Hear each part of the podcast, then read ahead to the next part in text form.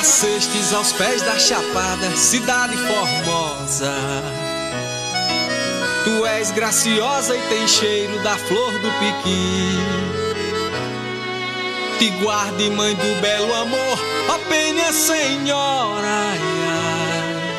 Crato, princesa amada do meu cariri. A verde floresta te abraça com tanta riqueza. E a correnteza das águas sempre a te banha. O teu pôr do sol é cenário de rara beleza. Ai, ai, pintando o céu de violeta, recebe o luar.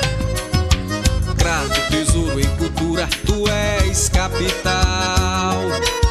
De cego aderal do reisado e banda cabaçal. Açúcar que adoçam meu coração. Oásis ao sopé da serra, em meio ao sertão.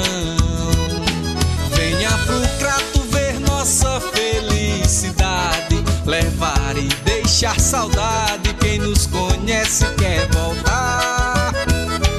Te amo, crato, linda flor do Cariri. Minha vida está aqui. Sou do crato Ceará.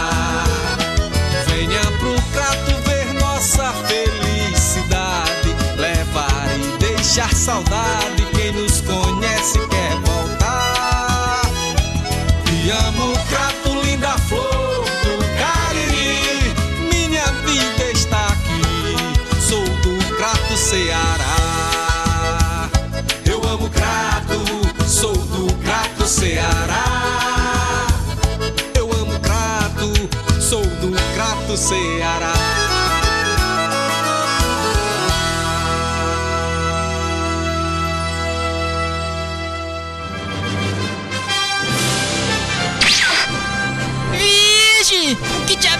Prainando no céu? É um pássaro? É um avião! Não, é meu amigo Gleison. Ele tá com um radinho de pilha na mão! O que é que ele tá escutando? É rádio telecarapado! A rádio que cola em você!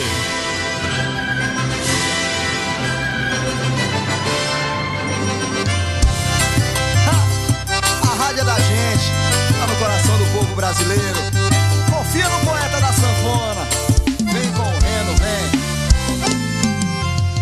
Nunca acordou cedinho, tomou café, ligou seu ratinho, ouviu sua canção preferida, lembrou do amor da sua vida. Quem nunca escutou seu rádio, no carro indo pro trabalho, dentro de um ônibus lotado, torcendo pro seu time no estádio. É, amigo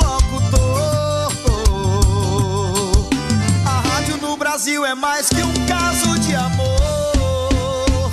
A rádio é da gente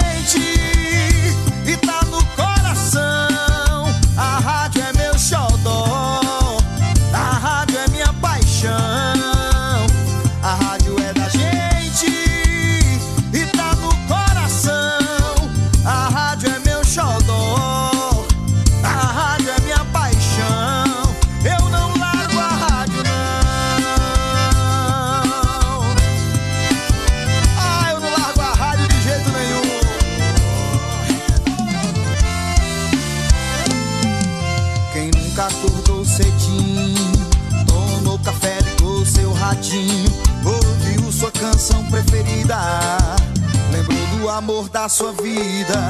Quem nunca escutou seu rádio, no carro indo pro trabalho, dentro de um ônibus lotado, torcendo pro seu time no estádio.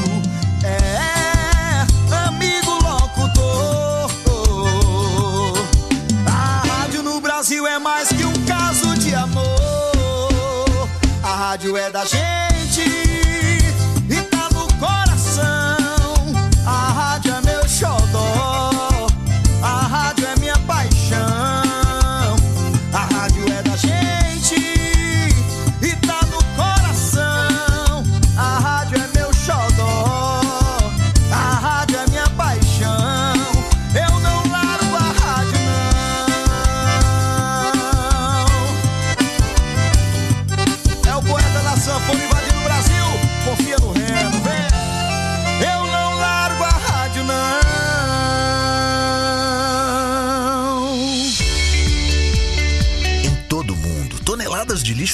produzidas diariamente e cada vez mais torna-se necessário compreender a importância da reciclagem.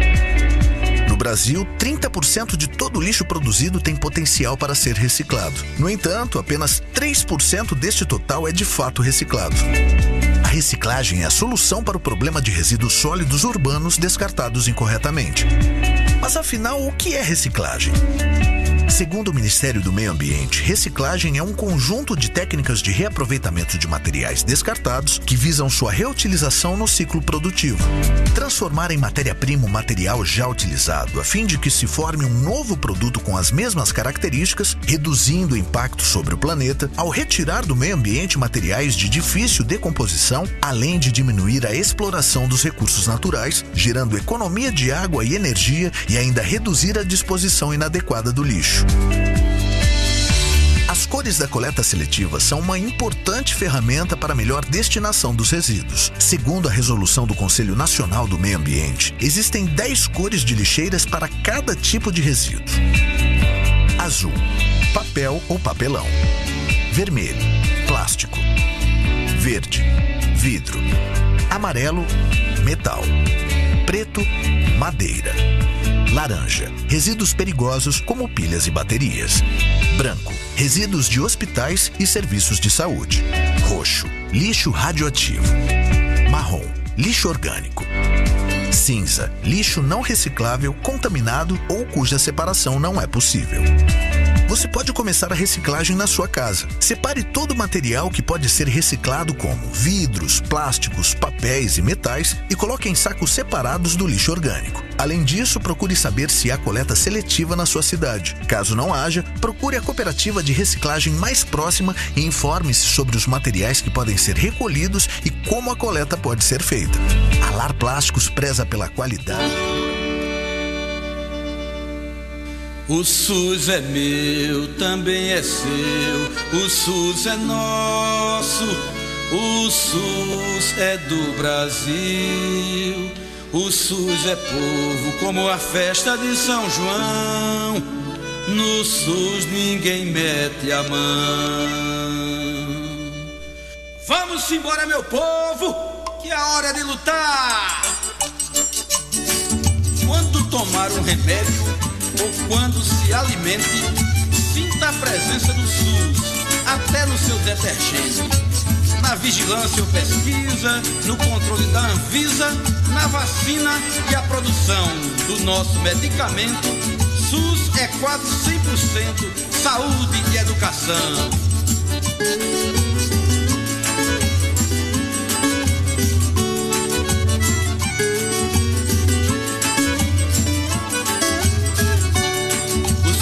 Também é seu. O SUS é nosso, o SUS é do Brasil. O SUS é povo como a festa de São João. No SUS ninguém mete a mão. O SUS é povo como festa de São João. No SUS ninguém mete a mão. No SUS ninguém mete a mão. Nossa vida de tantas formas que você nem imagina. No dia a dia do idoso e da idosa, homem, mulher, menino, menina. O SUS está conosco em toda parte, na prevenção, na promoção da saúde. Tá no remédio, cuidando do coração.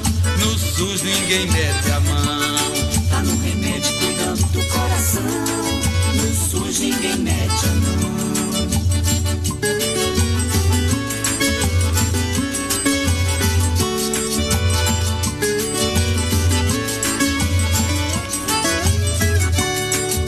SUS é meu, também é seu, o SUS é nosso, o SUS é do Brasil. O SUS é povo como festa de São João. No SUS ninguém mete a mão. O SUS é meu, também é seu, o SUS é nosso. O SUS é do Brasil. O SUS é povo como festa de São João. No SUS ninguém mete a mão. O SUS é povo como festa de São João. No SUS ninguém mete a mão. No SUS ninguém mete a mão. No SUS ninguém mete a mão. Oi, Sara. Oi, Isabelle. Vai começar o programa Minuto Mais Saúde, da Rádio Literária Carrapato. Eu vou ficar ligadinha aí.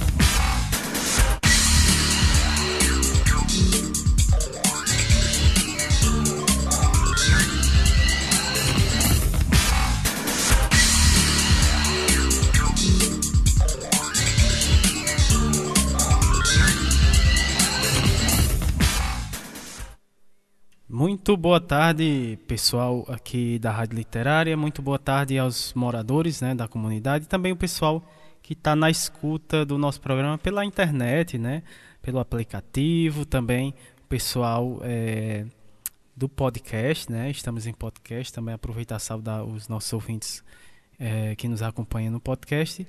E também, né, em breve teremos mais outra linha de é, propagação aqui do nosso programa, que é a Rádio Cafundó. Em breve a gente vai estar também é, passando né, o nosso programa na rádio, sendo retransmitido, na verdade, na Rádio Cafundó. Não é isso, Érica? Muito boa tarde. Boa tarde, Samuel. Boa tarde a todos os nossos ouvintes, né, as nossas comunidades aqui circunvizinhas, Vila Gregório, Vila Nova, Sítio Caiana, Sítio Coqueiro, comunidade do Baixio, é, ao pessoal lá da, da comunidade lá da, do Mutirão, do, Mutirão, do Alto da né, Penha, pessoal... né? Que em breve vamos estar nos ouvindo também, né? Fazendo parte da nossa família, porque rádio comunitária é uma grande família, com não certeza, é isso, Samuel? Com certeza. E a gente, desde o começo, desde o próximo, do programa passado, a gente já tá, vem anunciando né, essa partilha e esse compartilhamento de saberes, né? Entre a, a, a Rádio Cafundó e a Rádio Literária, né? Somos todos uma só, né? Então, Somos todos uma só. E a gente vai fazendo essas contribuições, né? Potencializando a voz da comunidade através dessa vasta programação.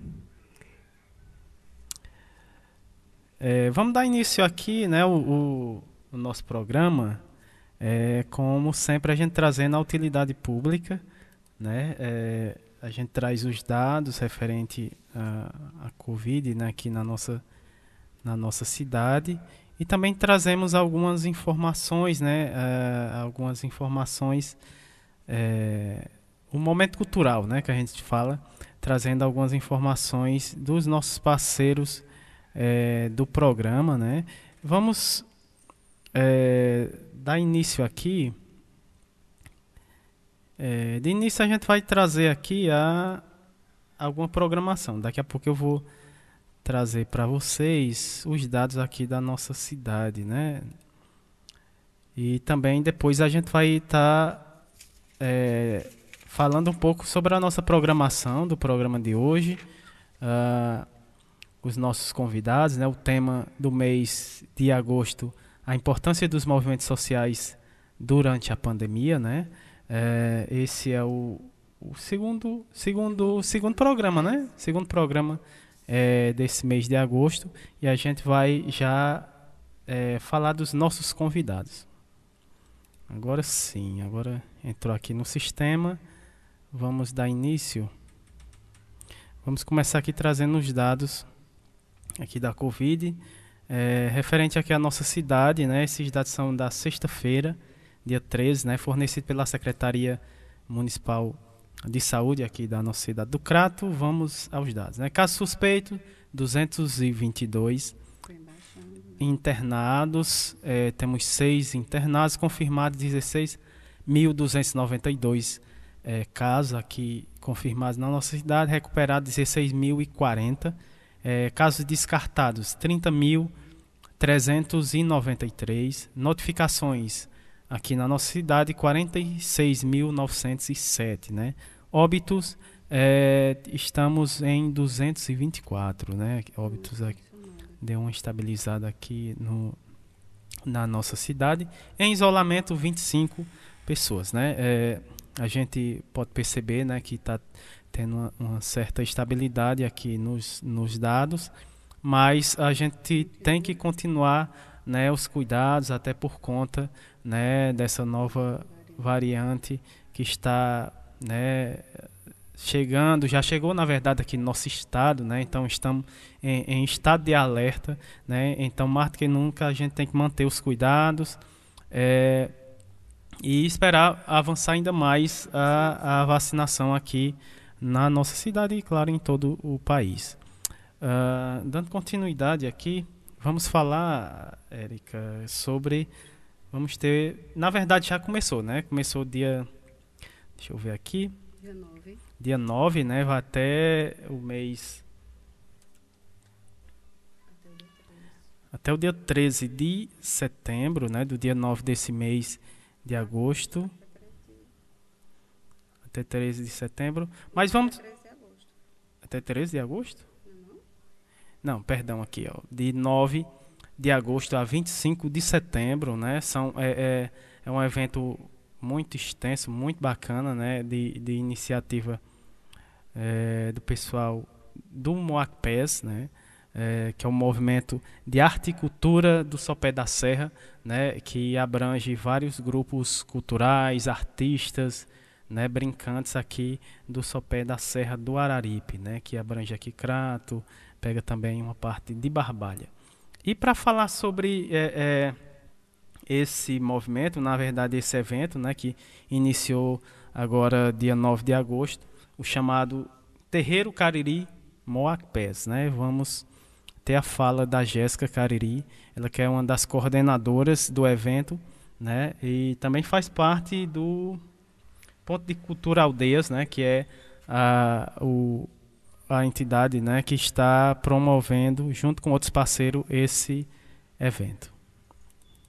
Olá, eu sou Jéssica Cariri, faço parte da Aldeias Ponto de Cultura e gostaria de convidar vocês para acompanhar a programação do Terreiro Cariri Moacpés, um evento coletivo organizado pelo Movimento de Arte e Cultura do Sopé e Serra do Araripe, que envolve 10 terreiros culturais aqui da região do Cariri. O evento está acontecendo de 9 de agosto a 25 de setembro. E envolve apresentações artísticas, apresentações de grupos populares, oficinas, rodas de conversas, mesas, lançamento de 10 documentários e lançamento de um disco coletivo produzido por esses grupos populares. A programação é gratuita, é aberta ao público e está acontecendo principalmente através do nosso canal no YouTube, o Terreiro Cariri. A gente tem a participação de artistas como Banda Nazirei, Na Base da Chinela, Sônia Macambira, Roda de Incenso, Fábio Carneirinho, Gabi da Pele Preta, entre outros. E também teremos dia 16, segunda-feira, a participação do Ailton Krenak, conversando conosco sobre cultura e bem viver. Todas as atividades acontecem no Terreiro Cariri, no YouTube.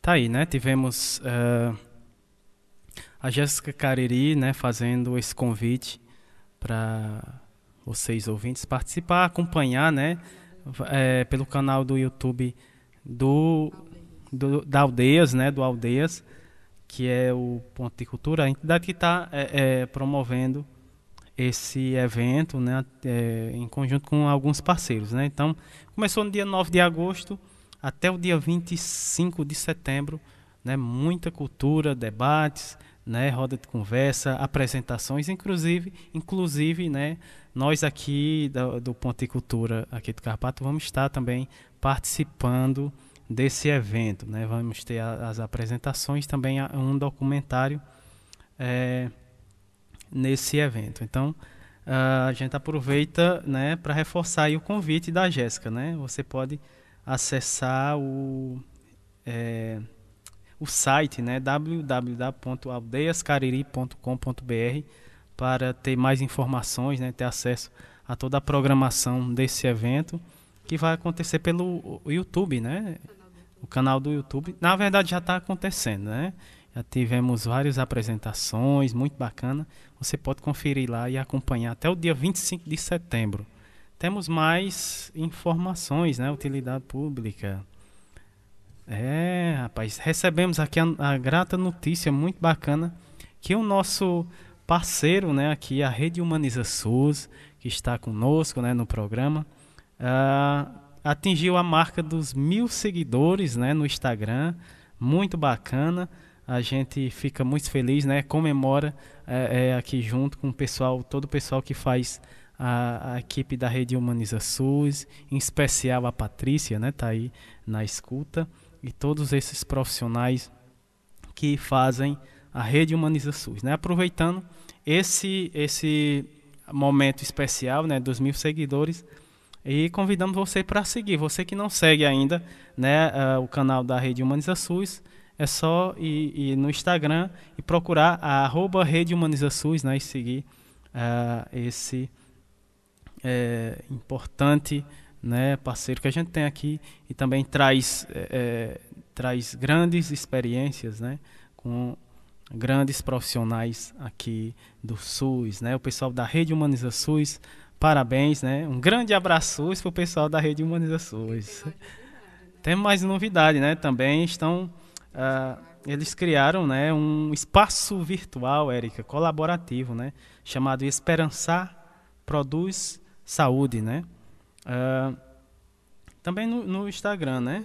No Instagram, você também quiser é, acompanhar né, espaço, mais um espaço, né, é, criado pelo pessoal da Rede Humaniza SUS, né, é, trazendo aí cada vez mais como é que funciona, né, a, a importância do SUS, né, para, para nós brasileiros aqui e, e, e esse espaço né, o pessoal da Rede Humaniza SUS colaborando bastante para isso, né, para difundir uh, o SUS Brasil afora e trazendo mais essa iniciativa, né, que é a criação do espaço virtual colaborativo, né, esperançar produzir saúde, não é isso, Érica? É sim, a gente ficou bem feliz porque a Muito. Patrícia trouxe para a gente, né, que é um espaço de compartilhamento de experiências a partir da obra, da importância da obra de Paulo Freire. Não, então, Exatamente. quem tiver interesse, visita lá o site. Né? Muito bacana. É, é, da Rede Humaniza SUS, no espaço Esperançar, e pode compartilhar sua experiência. E, e para homenagear, né, nós temos agora, a partir da criação desse site, uma poesia de Cristina Nobre, né, que fala mais ou menos assim. Quando a gente compartilha alguma experiência, muda a vida de pessoas, cria melhor consciência, as trocas são muito boas. Dão base para a inteligência. Aqui temos um espaço de saúde a esperançar, para fazerem postagem, para a gente se alegrar. Com variadas linguagens, venham conosco somar. A obra de Paulo Freire merece toda a importância. Acolha nosso pedido sem medir sua distância. Nosso bloco é atrevido lhe quer com exuberância. Então, acesse o site da Rede Humaniza SUS, né? E já lembrando né, a todos os nossos ouvintes, né, nós ainda estamos em agosto, mas a gente já vem planejando toda a programação de setembro também para homenagear o centenário de Paulo Freire. Vamos fazer esse diálogo, né, de trazer toda a importância, a relevância da obra de Paulo Freire. Vamos também trazer a educação popular, esses entrelaços de conhecimento, né? E, e dando ainda voz às experiências e à voz da nossa comunidade, né? Então, deixe setembro chegar que nós teremos grandes novidades na nossa programação especial. Verdade. Próximo, uh, uh, vamos, vamos de abraços antes da gente falar dos nossos convidados de hoje. Vamos de abraços, né, Erika? Hoje está recheado, né, de abraços. Vamos para a programação? Vamos. Vamos. Daqui mas, a... mas eu vou logo fazer pois, os nossos abraços, pois... né? Então a gente manda um abraço mais que especial para Patrícia Silva, pessoal da ANEP, do Movimento SUS nas Ruas, nosso querido professor Ricardo Cecim, nossa querida Lorraine Solano, Graça Portela, da Fiocruz, Rio de Janeiro, a nossa grande parceira Rádio Paulo Freire, né, através da Universidade Federal do Pernambuco, professor Sérgio Aragac, Margarida Pereira, nossa grande, grande colaboradora Margarida. aqui da Rede Mulher aqui no Cariri, doutor Olivandro, lá de Cajazeiras, nossa querida Jaqueline Abrantes, a nossa poetisa Paula Érica, a professora Vanderleia Puga, nosso querido professor Alcindo Ferlo, o grande jornalista Ney Vital, lá de, de Petrolina, né? O pessoal da equipe do Mutirão de Cajazeiras, um abraço para os agentes comunitários de saúde, Sandro Onólio, Adinalda, Kátia, Gisélio, Cícero, Gledson, a enfermeira Daiane, dona do Carmo, dona Gorete, Léa, nosso querido professor Itamar Lages. E mais tarde temos mais abraços, né? temos né? Mais temos abraços. novos ouvintes, né? Então a gente vai fazendo nossos e novos abraços. Vamos é, falar aqui dos nossos convidados de hoje, né? A programação, é, o tema desse mês de agosto, a importância dos movimentos é, sociais durante a pandemia. Né? Primeiro bloco, atualidades e pandemia. Vamos ter a participação do Alaur Vieira, né, que vai falar sobre a diferença entre movimentos sociais e os movimentos populares, né? Na sequência, a Clay Castilho Coelho, né? Ela vai falar sobre o movimento feminista. Uh, logo depois teremos a participação do Gabriel França, ele que vai falar sobre políticas públicas e ações estratégicas para a população LGBTQIA+, né? Uh, na sequência vamos ter a participação da Brenda Vlasak, né? Ela que falar sobre o enfrentamento da LGBT LGBTQIAP fobia é, nas perspectivas de redução dos, dos estigmas, discriminação e preconceitos no contexto da, de pandemia, né? Segundo bloco, saúde, bem-estar e educação, vamos ter a participação do Vitor Gabriel da Silva, ele que vai falar sobre o coletivo Vivências, né? É muito bacana. E depois vamos ter a fala da Águida Ratiele Sampaio de Souza, ela que vai falar do projeto Movimenta, né? Quarta com as fuxiqueiras da Chapada. Uh, logo depois vamos ter a fala da Ailene, a Ailene Ailene Buscati. Uh, ela que vai falar sobre a pesquisa, né? A PS Covid-19, né? No terceiro bloco, é, Momento Arte, Cultura, Prosa, Poesia e o projeto Prosa RHS e Nordestinados a Ler, né? Os dois, o, pro, o projeto Prosa RHS está junto com a gente quinzenalmente e também o projeto Nordestinados a Ler. Hoje é a vez é, do projeto Nordestinados a Ler, com a Luciana Bessa, também vamos ter a Letícia Isabelle e a Shirley Pinheiros, né? Elas vão falar sobre o Jorge, né? Um escritor, é, o Jorge Amado, né? Que é Jorge, um escritor muito amado, né? Esse é o tema da fala do Nordestinados a Ler de hoje, né? Esses são os nossos convidados do programa de hoje. E, como sempre, a gente começa com música. E a primeira música é do Caetano Veloso, né? Abrindo aqui o nosso programa com a música Alegria, Alegria. Caminhando contra o vento, silêncio sem documento, no sol de quase dezembro, eu vou. O sol se reparte em crimes, espaçonales, guerrilhas, em cardinales bonitas eu vou em caras de presidentes, em grandes dentes, pernas, bandeiras, bomba e Brigitte Bardot. O sol nas bancas de revista me enche de alegria e preguiça. Quem lê tanta notícia?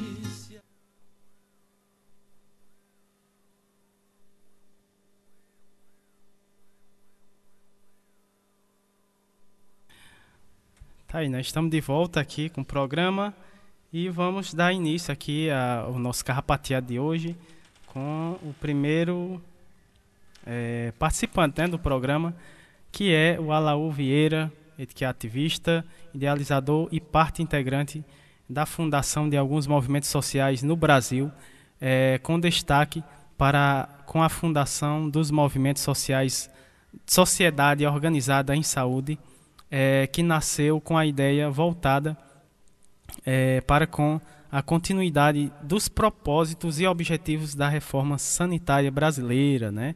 Ah, também diretor é aqui. Deixa eu ver. Ah, perdão. Sim, sim. É, dando continuidade aqui à apresentação do nosso convidado de hoje, o Alain Vieira dos Santos. Ele também é membro da Comissão Especial de Relações Sindicais da Federação das Associações Comunitárias do Estado de São Paulo, né? a FACESP. Uh, ele fala de São Paulo. O tema da fala do Alaú diferença entre movimentos sociais e movimentos populares, né? Temos abraços, né, para os nossos ouvintes aqui nosso amigo Alaú. Temos aqui, manda um abraço para o movimento ativista das enfermagem brasileira e diga que estamos todos e todas e todos mobilizados pelo ato em Brasília, né, no dia 17, agora das 8 a partir a partir das 8 horas. Né? Isso, exatamente, para a defesa, esse ato que é em defesa do piso nacional da enfermagem, né? É, também um abraço para o doutor, professor doutor Jefferson Caproni, né? É, também, deixa eu ver quem mais aqui. Um abraço para todos que, pod que puderem nos acompanhar e nos apoiar com compartilhamentos no Brasil, né? Então vamos é, participar e apoiar essa, esse ato, né? Dia 17, né? Agora, terça-feira, né? A partir das 8 horas né, da manhã, esse ato, importantíssimo ato em defesa do piso nacional da enfermagem. Né?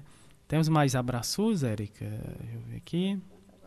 Por enquanto, não, mas uh, no decorrer aqui do nosso programa a gente vai é, mandando os abraços especiais especial para os nossos ouvintes que estão acompanhando aqui o nosso programa. Então, dando, dando início aqui à nossa conversa de hoje, vamos ter ele que está aqui a primeira vez aqui no nosso programa, né, que é o Alaô Vieira dos Santos. O tema da fala dele, a diferença entre movimentos sociais e movimentos populares. Seja bem-vindo aqui ao nosso programa. Muito boa tarde, Alaô. Boa tarde a todas e todos. Na oportunidade, saudamos a Rádio Literária Carrapato, aos nossos ouvintes das comunidades do município de Crato, no estado de Ceará. Importante ressalvar os trabalhos de todas e todos envolvidos aí no projeto, empenhados nesse importante trabalho de comunicação social e comunitária, com destaque ao Rádio Post, que chama atenção, Motorrádio, e com apoio de tecnologia de comunicação das nossas redes digitais, a a conhecida internet global faz com que nossas informações e mensagens do nosso Sistema Único de Saúde, que sempre digo, a única política de Estado brasileiro construída, constituída e que deve ser de governança, destaque nisso, participativa, integrada do povo, pelo povo e para o povo, que cheguem aos olhos e ouvidos de todas as pessoas desta forma indistinta de classes sociais, credos religiosos, ideologias, ideias filosóficas, culturas e até outros países. Também é importante, primariamente, a gente agradecer esta oportunidade em primeiro momento, cumprimentar a condução do programa Minuto Mais Saúde, é esse o nome, né? Uma boa tarde, Samuel, boa tarde, Érica, e agradeço a oportunidade. E muito boa tarde aos amigos e demais colegas e atores do Brasil que nos acompanham neste momento. Aqui quem fala é Laura Vieira, ativista educador social da Federação das Associações Comunitárias do Estado de São Paulo, que estamos organizados nacionalmente pela Confederação Nacional das Associações de Moradores, a CONAN, e internacionalmente afiliados na International Alliance of Inhabitants. E hoje vamos falar sobre as diferenças entre movimentos sociais e movimentos populares para poder contribuir com o debate central da importância dos movimentos sociais em face da pandemia. E escolhi enquanto título: Você sabe a diferença entre movimento popular e movimento social? Antes da gente introduzir os trabalhos, trazer uma reflexão direta aí sobre os movimentos populares, que basicamente os movimentos populares são movimentos geralmente sem identificação perante o Estado não são instituídos, não estão aparelhados, é uma coisa meio que espontânea, né? Surgem dessa forma, sem muita hierarquia, geralmente não tem líder, tá? São autogeridos, é, se dividem horizontalmente em tarefas, eles se auto-organizam. Nós temos como exemplo atividades em ações de rua, onde eles fazem é, jogar para promover as ações para onde vão, o que vão fazer, aquilo de espontâneo mesmo, da base horizontal, sem que tenha determinação de A ou B. E, ou seja, eles são muito é, compromissados uns para com os outros, sempre falam em coletivo. Tá? É, também sofrem com a repressão do Estado e têm mais dificuldade para se defender, pois estão bem, não estão bem estruturados quanto são os movimentos sociais. Tá? ou um movimento social. O movimento popular geralmente está ligado à luta de classe trabalhadora ou do próprio povo e não representa toda a sociedade. Mas uma das classes sociais, neste caso, o povo. Já os movimentos sociais temos vários tipos e representatividades, e eles podem, diferentemente do movimento popular, estar de alguma forma relacionados ou até vinculados com o Estado. O Estado que fala o Estado de Direito. É isso. Tá? Essa é a introdução. Bom, então partindo disso, gente, vamos lá. Movimento popular é designação dada por seus próprios militantes, tá? Aquele grupo se, se agrupa, eles designam o nome lá. Movimento do amarelo que é mais bonito que o azul. é mais ou menos por aí. Diferente do movimento de conceitos, do conceito de movimento social que é criado pela sociologia. movimento popular é fruto de contradições sociais, econômicas, do sistema capitalista, do, contra o poder, contra a luta armada e por aí vai. Tá? Surgem movimentos populares. É fruto de contradições sociais e econômicas do sistema capitalista. Basicamente é isso. Podendo o movimento popular ser agrupado em comunidades carentes, que ocupam uma área urbana, né? exemplo, os movimentos de moradias, que têm até uma, uma amplitude maior nesse contexto, mas também ele pode ser um movimento de classes abastadas, né? que estão defendendo uma pauta propositiva com os movimentos ambientais e GLS ou LGBTQI+, hoje, tá? Em suma, o movimento popular é um sujeito coletivo oriundo das contradições econômicas do sistema capitalista e em confronto com esse sistema. É um movimento não institucionalizado e é formado pelas camadas pobres. Tá? O movimento popular não é um sujeito histórico fruto da, da estrutura econômica mas fruto das condições subjetivas dessa estrutura. Já o movimento social é uma expressão tecnicamente usada para denominar movimentos feitos por pessoas sociais ou pela sociedade. É, um movimento social é como se fosse uma denúncia de algo que acontece em uma sociedade e propõe melhorias, reivindicações. A categoria é ampla e pode congregar, dependendo dos critérios de análise empregados, organizações voltadas para a promoção de interesses morais, éticos, legais, entre tantos outros, políticos, econômicos, etc. A realidade dos movimentos sociais é bastante dinâmica e nem sempre as teorizações têm acompanhado esse dinamismo. A exemplo disso, eu posso trazer à luz aqui uma bandeira, né? o movimento da reforma sanitarista brasileira. Né? Ele é bem isso. Ele é a amplitude nós temos nele também movimentos populares, né, que compõem essa organização desde sua origem, mas nós temos também as classes mais abastadas da sociedade que estão compondo nesse contexto. Nós tivemos a classe médica, os sanitaristas, nós tivemos juristas, nós tivemos uma série de personalidades e o Estado né, acolheu essa demanda. Isso casou-se na era junto com a da última reforma constituinte. Né? Então ele é muito mais amplo e muito mais complexo do que é a base, que é o movimento popular em si, né?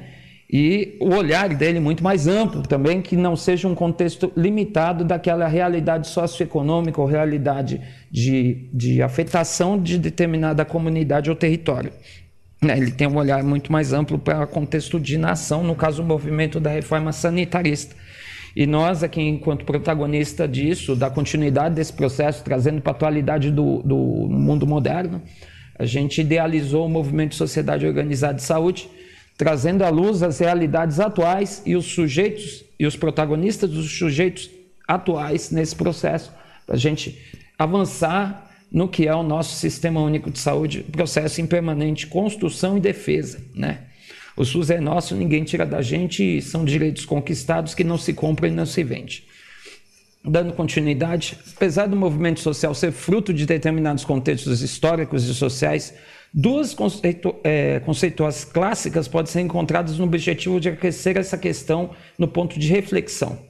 A primeira delas é a de controle da ação histórica de Alain Touraine, ou seja, para ele, os movimentos sociais são ação conflitante dos agentes das classes sociais, luta de classe. Para ele. Já para Manuel Castos, movimentos sociais são sistemas de práticas sociais contraditórias de acordo com a ordem social urbana ou rural, ou ambas, cuja natureza é a de transformar a estrutura do sistema, seja através de ações revolucionárias ou não, numa correlação classista e, em última instância, o poder estatal. Segundo Scheuer, é complicado falar esse nome aqui para mim, Pode-se, portanto, concluir que a sociedade civil é a representação de vários níveis de como os interesses e os valores da cidadania se organizam em cada sociedade para encaminhamento de suas ações em prol das políticas sociais e públicas, protestos sociais, manifestações simbólicas e pressões políticas. Num primeiro nível, encontramos o associativismo local. No caso, nós trazemos aqui as associações civis ou associações comunitárias de bairro, como exemplo. Os movimentos comunitários e sujeitos sociais envolvidos com causas sociais ou culturais do cotidiano, do território, voltadas para essas bases, esses territórios, como são até algumas organizações não governamentais, o terceiro setor. Né?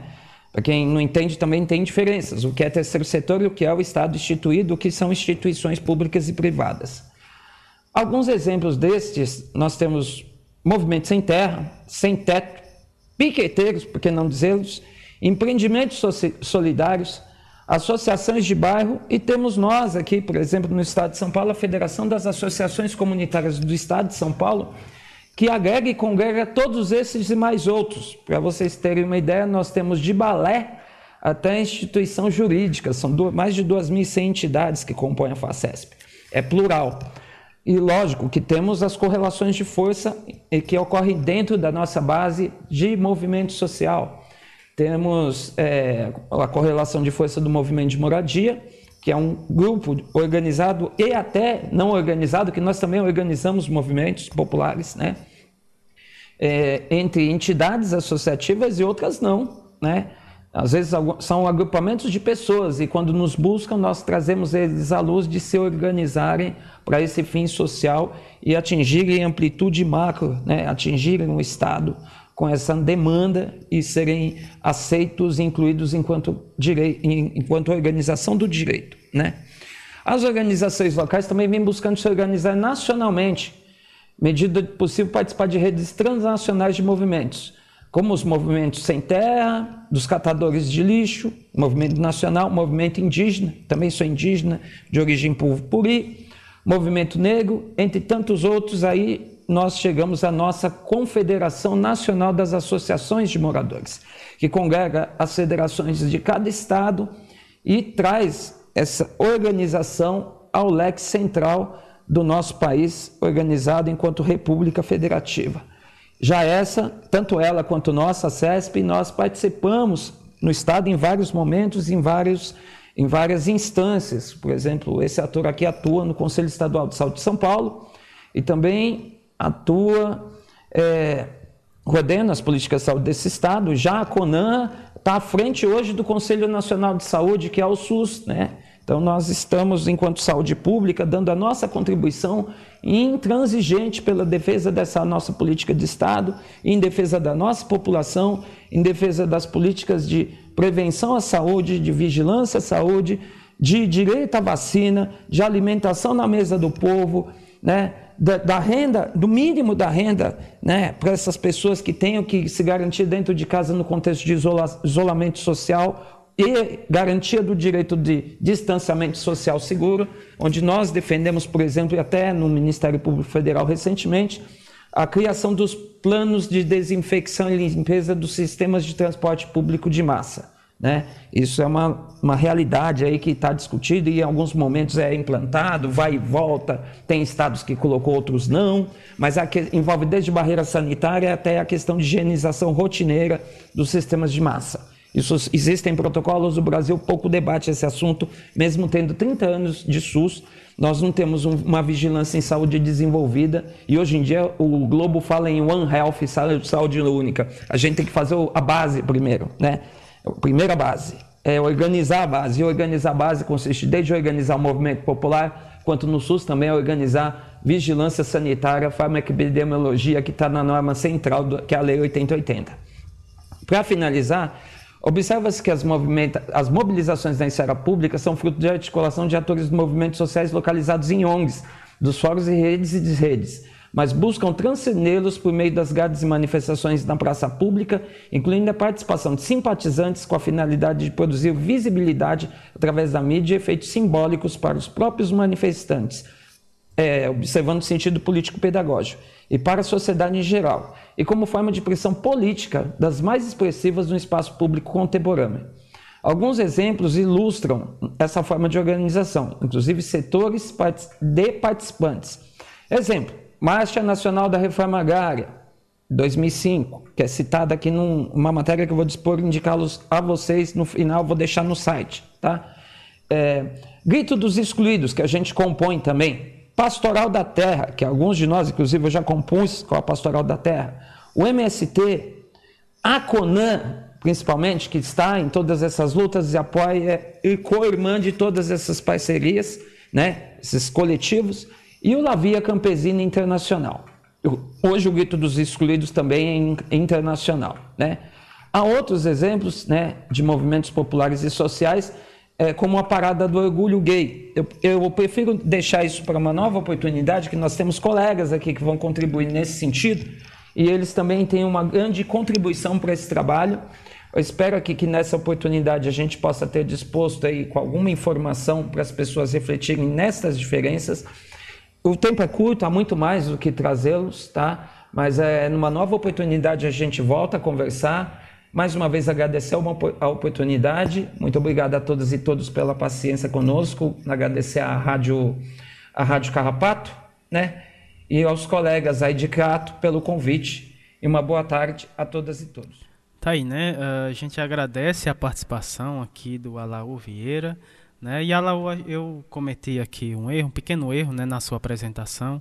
Peço desculpa e vou fazer é, corrigir aqui, né, novamente, é, apresentação na apresentação do Alaú, ele que trouxe essa é, essa grande fala aqui, né, para nós ouvintes, né, contribuiu hoje com, a, com o tema diferença, trazendo né, o tema diferença entre movimentos sociais e movimentos populares. Né? O Alau Vieira, ele que é ativista, idealizador e parte integrante da fundação de alguns movimentos sociais no Brasil, é, com destaque para a fundação dos movimentos é, Sociedade Organizada em Saúde, que nasceu com a ideia voltada para com a continuidade dos propósitos e objetivos das reformas da reforma sanitária uh, brasileira, né? diretor de saneamento e meio ambiente da Federação das Associações Comunitárias do Estado de São Paulo, né?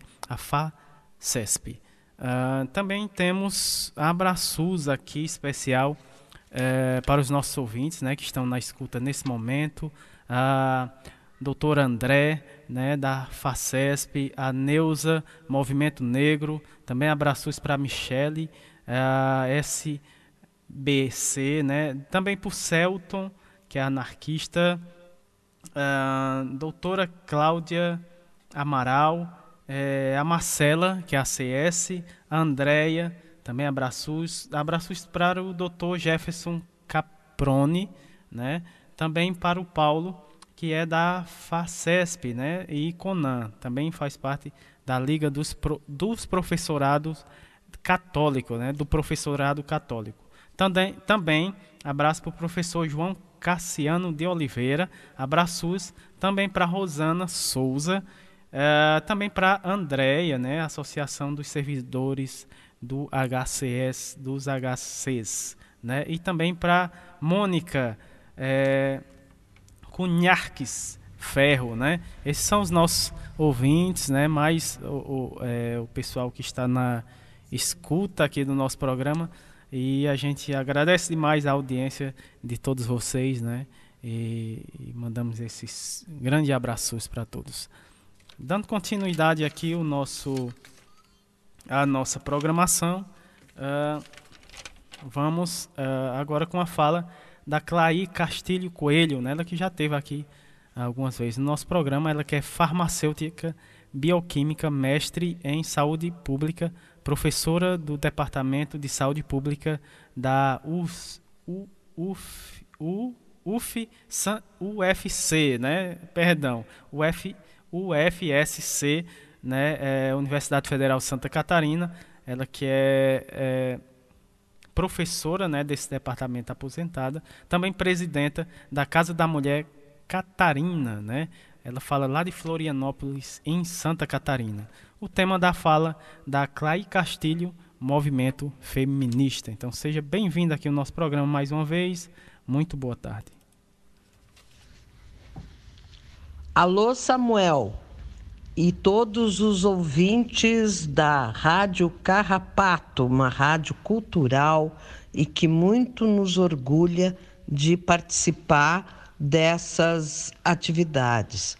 Um grande abraço e eu gostaria de hoje falar para vocês sobre o mais importante movimento do século XX, segundo o grande historiador Eric Hobsbawm que é o movimento feminista. Os movimentos sociais, eles em geral organizam e lutam por demandas em relação a grandes grupos da população que são oprimidos, que são discriminados ou que sofrem grande exploração, tanto no trabalho como uma grande opressão cultural. Nós mulheres sofremos todas essas coisas. Nós somos discriminadas, somos oprimidas culturalmente e somos exploradas no trabalho, como todos e todas trabalhadores e trabalhadoras. No entanto, faz séculos que nós mulheres viemos lutando contra essas coisas e principalmente contra a discriminação e a exclusão das mulheres da vida na sociedade. Tanto que tivemos grandes lutas feministas, por exemplo, pelos direitos civis, o direito de votar e ser votada, de participar da vida política do país, o movimento das sufragistas e grandes movimentos também no campo dos direitos reprodutivos e dos direitos sexuais. E também pela liberdade das mulheres. O movimento feminista é, acima de tudo, um movimento libertário.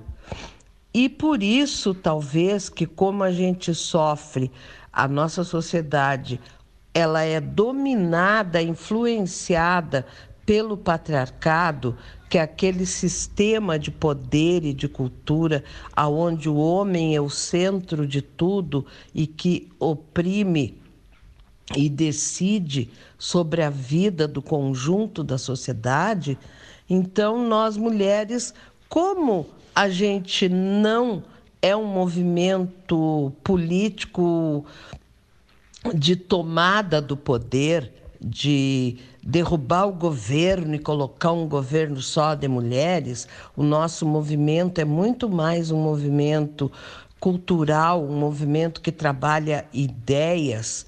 Então, nós passamos a ser desqualificadas no campo das ideias. Então aí vem aquela história. Ah, as feministas. Feministas são essas mulheres feia, mal amada, é, homossexuais, são tudo umas horrorosa, brava.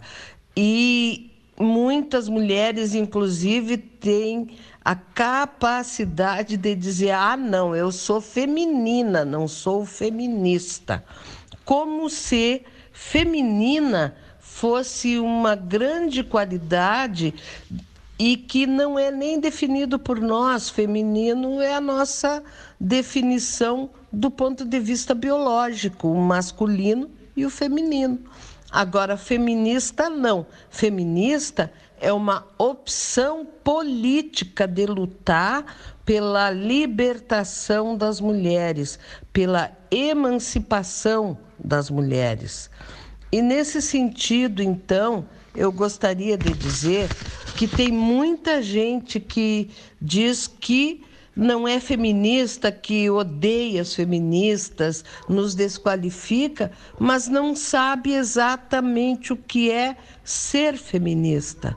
Então, ser feminista é uma decisão política pela libertação das mulheres, é uma busca da liberdade, da cultura, da igualdade, das condições de nós mulheres de sermos pessoas sujeitas dos nossos direitos, das nossas decisões, é uma maneira de entender as relações humanas e de ver o mundo uma aposta na justiça, uma luta pela emancipação de mulheres gays, lésbicas, queer, de todos os oprimidos do sistema e dos que queiram somar-se.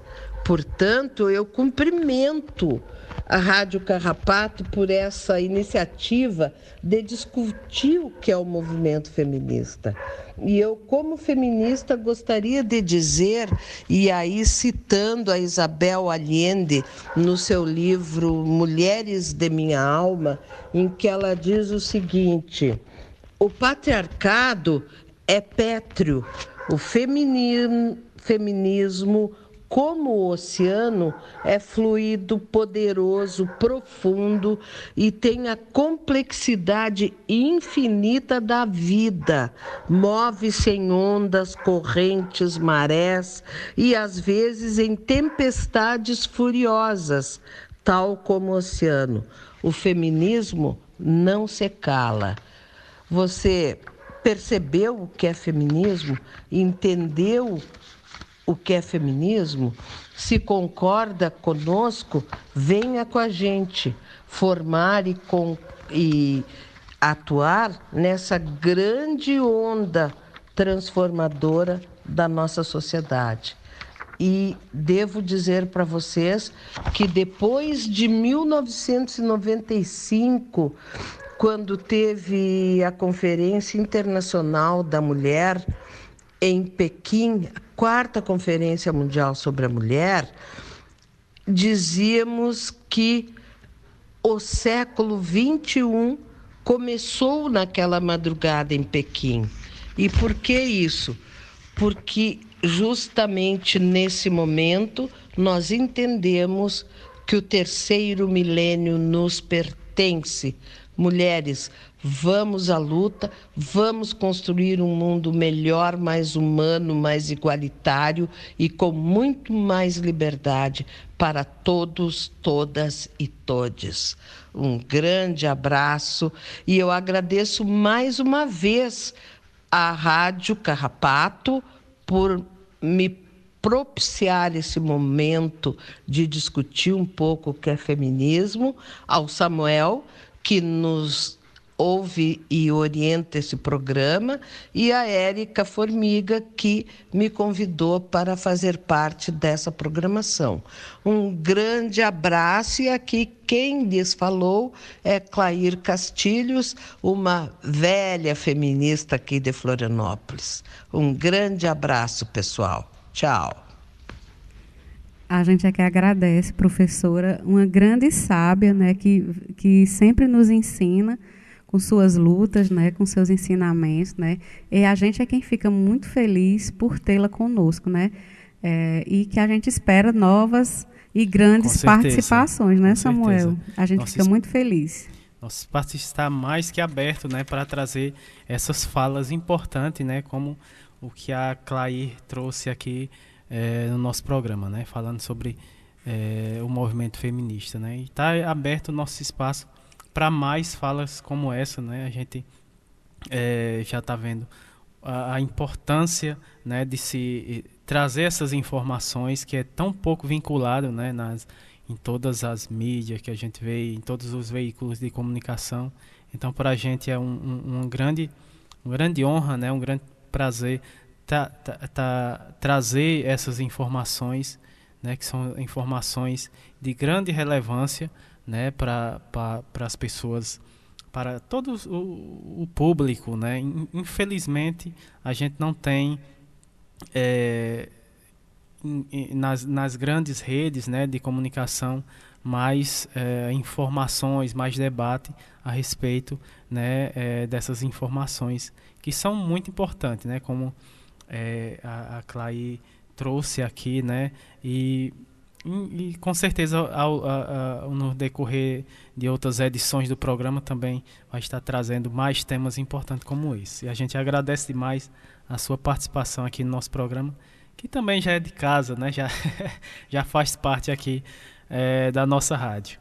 Ah, dando é, é, prosseguimento aqui o nosso é, o nosso programa, vamos ter uh, a fala do Gabriel França, ele que é arquiteto e urbanista, fundador uh, do Ibileiuá e Acedi Cariri, né, coordenador das ações estratégicas é, da Associação Caririense de Luta contra a AIDS de Crato, né, que fala aqui da, nossa, da cidade do Crato, né, aqui da nossa cidade, e o tema do Gabriel é políticas públicas e ações estratégicas para a população LGBTI, LGBTQIAP+,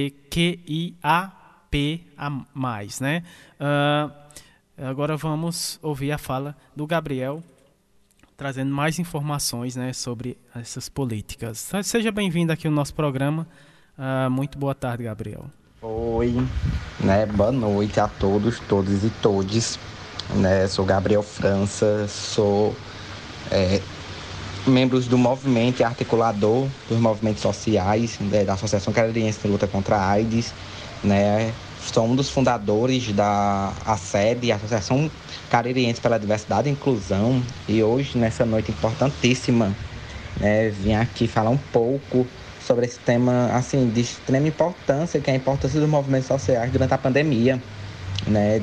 diante de toda essa, esse, essa falta de políticas públicas, falta de vacina, falta de saúde pública e esses movimentos sociais, né, o movimento LGBT, movimento de saúde, que, que vivenciamos, vivenciamos diariamente e continuamente, né, contínuo, contínuo, né, desculpa, é, é de extrema importância nós falarmos sobre esse tema, né, principalmente na nossa região do Cariri, é, que, que tem uma base do terceiro setor bem fortalecida e que continua se fortalecendo. Né? Eu tiro aqui pela Caririense Luta contra a AIDS, que estamos na execução de um projeto chamado Viva Melhor Sabendo, combinando escolhas, que é para fortalecimento e o, e, e o diagnóstico precoce do, do HIV AIDS né? Fizemos a Julho Amarelo com, com várias parcerias. É, fizemos, estamos com esse projeto com, conjunto à população em situações de rua, a população negra, ao povo de terreiro, porque o terceiro setor né, chega aonde o executivo não chega. Eu sempre tento, tento falar isso e, e continuo falando, batendo na mesma tecla. E nós, como terceiro setor, nós como vivência, que nós que vive na pele é, é, esse, essa falta de política pública é, diante de todo esse essa essa falta de, de política pública desse desgoverno genocida é, que mediante em 2000 e, antes do golpe né ali que aconteceu nós tínhamos editais é, constantes para os movimentos sociais, constantes para o, terceiro, para o terceiro setor, via Ministério da Saúde, via Ministério do Desenvolvimento né, e Combate à Fome, que é, é de extrema. que esses editais é de fortalecimento dessa política, é para fortalecer as políticas públicas de assistência social, fortalecer a política pública de saúde, fortalecer o SUS, é, fortalecer a família né? E esses, todos esses editais foram cortados, né? foram extinguidos por esse desgoverno. E nós do terceiro setor, nós dos movimentos sociais, né?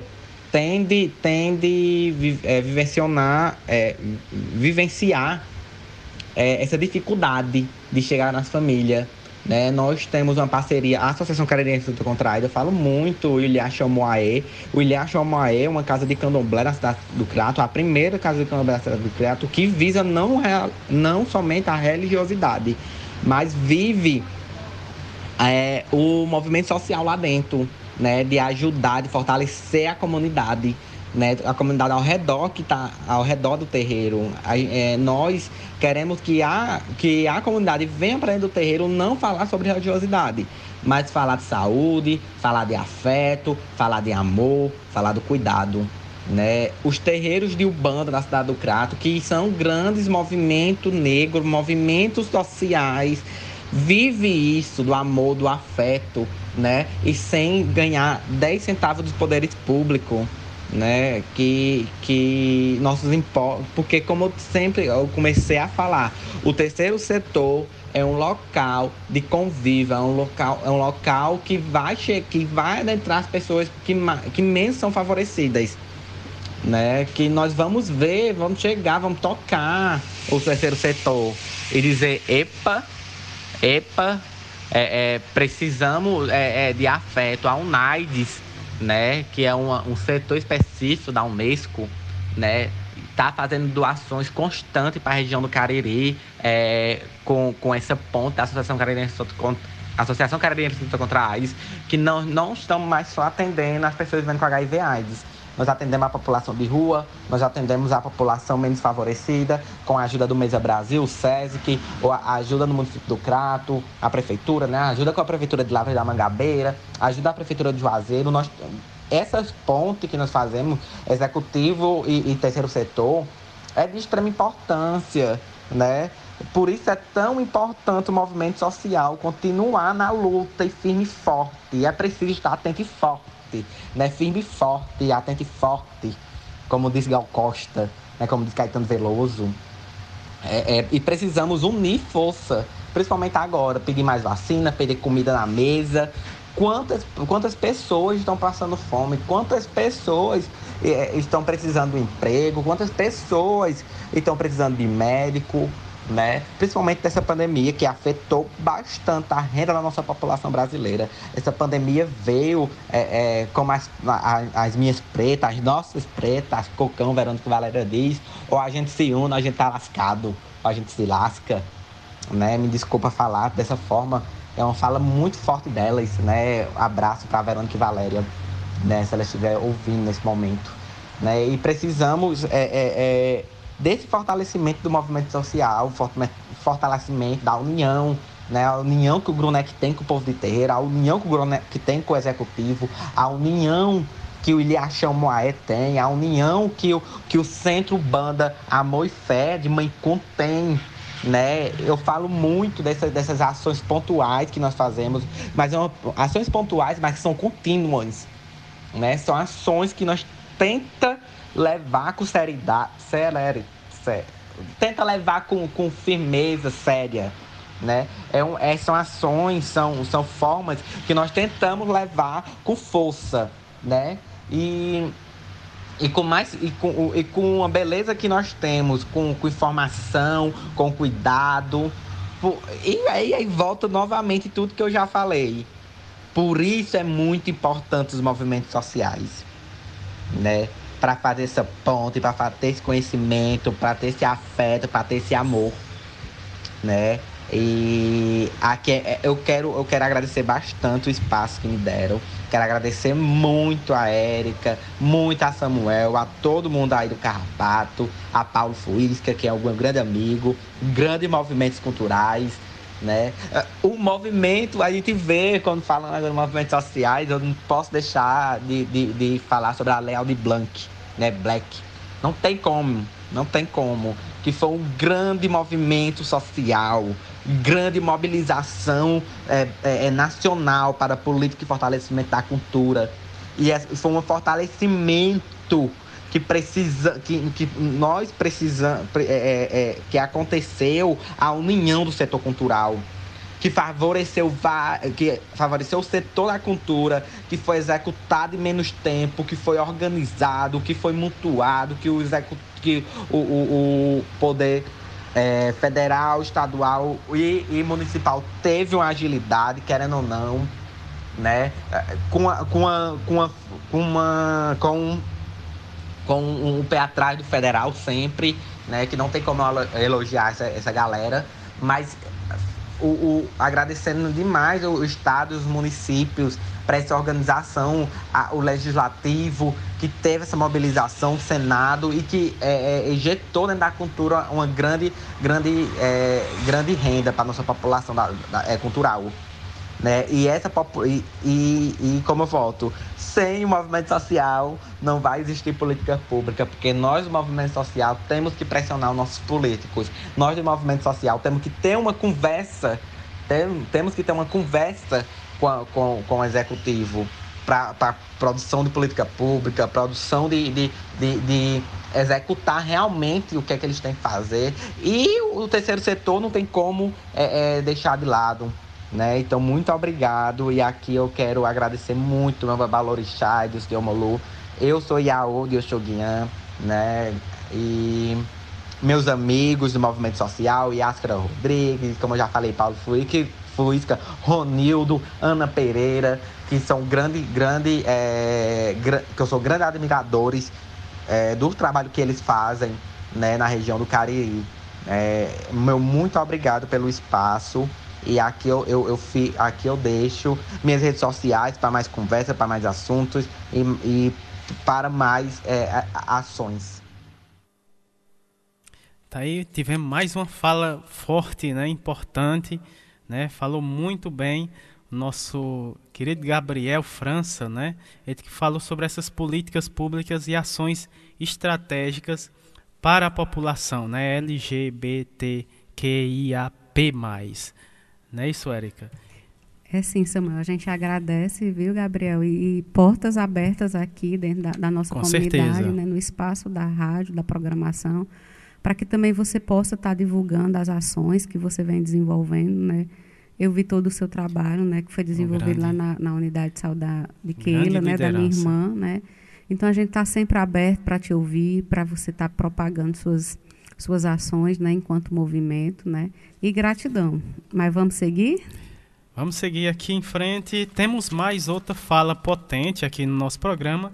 Dessa vez é a fala da Brenda Vlasak, né? ela que é militante, graduada do oitavo semestre do curso de Serviços Sociais da Unileão, aqui da Juazeiro do Norte, né? a vizinha cidade aqui do Crato. O tema da Brenda é enfrentamento da LGBTQIAP-fobia na perspectiva da redução dos estigmas, discriminação e preconceitos no contexto é, de pandemia. Né? Então, vamos ouvir a fala da Brenda aqui no nosso programa. Seja muito bem-vinda aqui no nosso programa. Muito boa tarde, Brenda. Olá, Samuel e Érica. Eu sou Brenda Vlasak. Estou no programa Minuto Mais Saúde da Rádio Literária Carrapato e vou conversar com vocês sobre o enfrentamento à LGBTfobia na perspectiva da redução dos estigmas, das discriminações e preconceitos para junto com a nossa população LGBTQAP+, do nosso Cariri, de um modo particular de Juazeiro do Norte e no estado do Ceará. Como bem já trouxe o, o, meu perfil, eu estou discente do oitavo semestre do curso de Serviço Social da Unileão, como também sou conselheira municipal dos direitos LGBT de Juazeiro do Norte, perpassando também pelos conselhos da mulher, da saúde e da habitação. Estou vice-presidenta da ABMAV, Associação Beneficente Madre Maria Vilac, como também educadora social em saúde da Associação Caririense de Luta contra a AIDS e também estou coordenadora da Casa da Diversidade Universidade Cristiane Lima. E o enfrentamento à LGBTfobia nesse contexto de pandemia, só ele só aumentou, caros ouvintes da Rádio Literária, nesse minuto, né? Maravilhoso nesse programa com, com o Samuel e com a Érica Formica. É, eu quero dizer para todos os ouvintes, né, desta, de, desta rádio maravilhosa, Literária Carrapato, que nós, população LGBTQIA+, nós sofremos esses estigmas e essas discriminações, esses preconceitos em outrora, desde as décadas de 70, 80, mulheres travestis, mulheres lésbicas, homens gays, né, já sofriam né, os estigmas e todas as formas de violência em relação à nossa identidade de gênero e à nossa orientação sexual.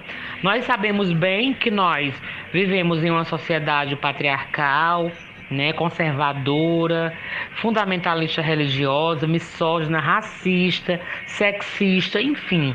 Então são padrões, rótulos que é imposto por essa sociedade dizendo que nós somos pessoas que nós não devemos ter essa essa identidade de gênero.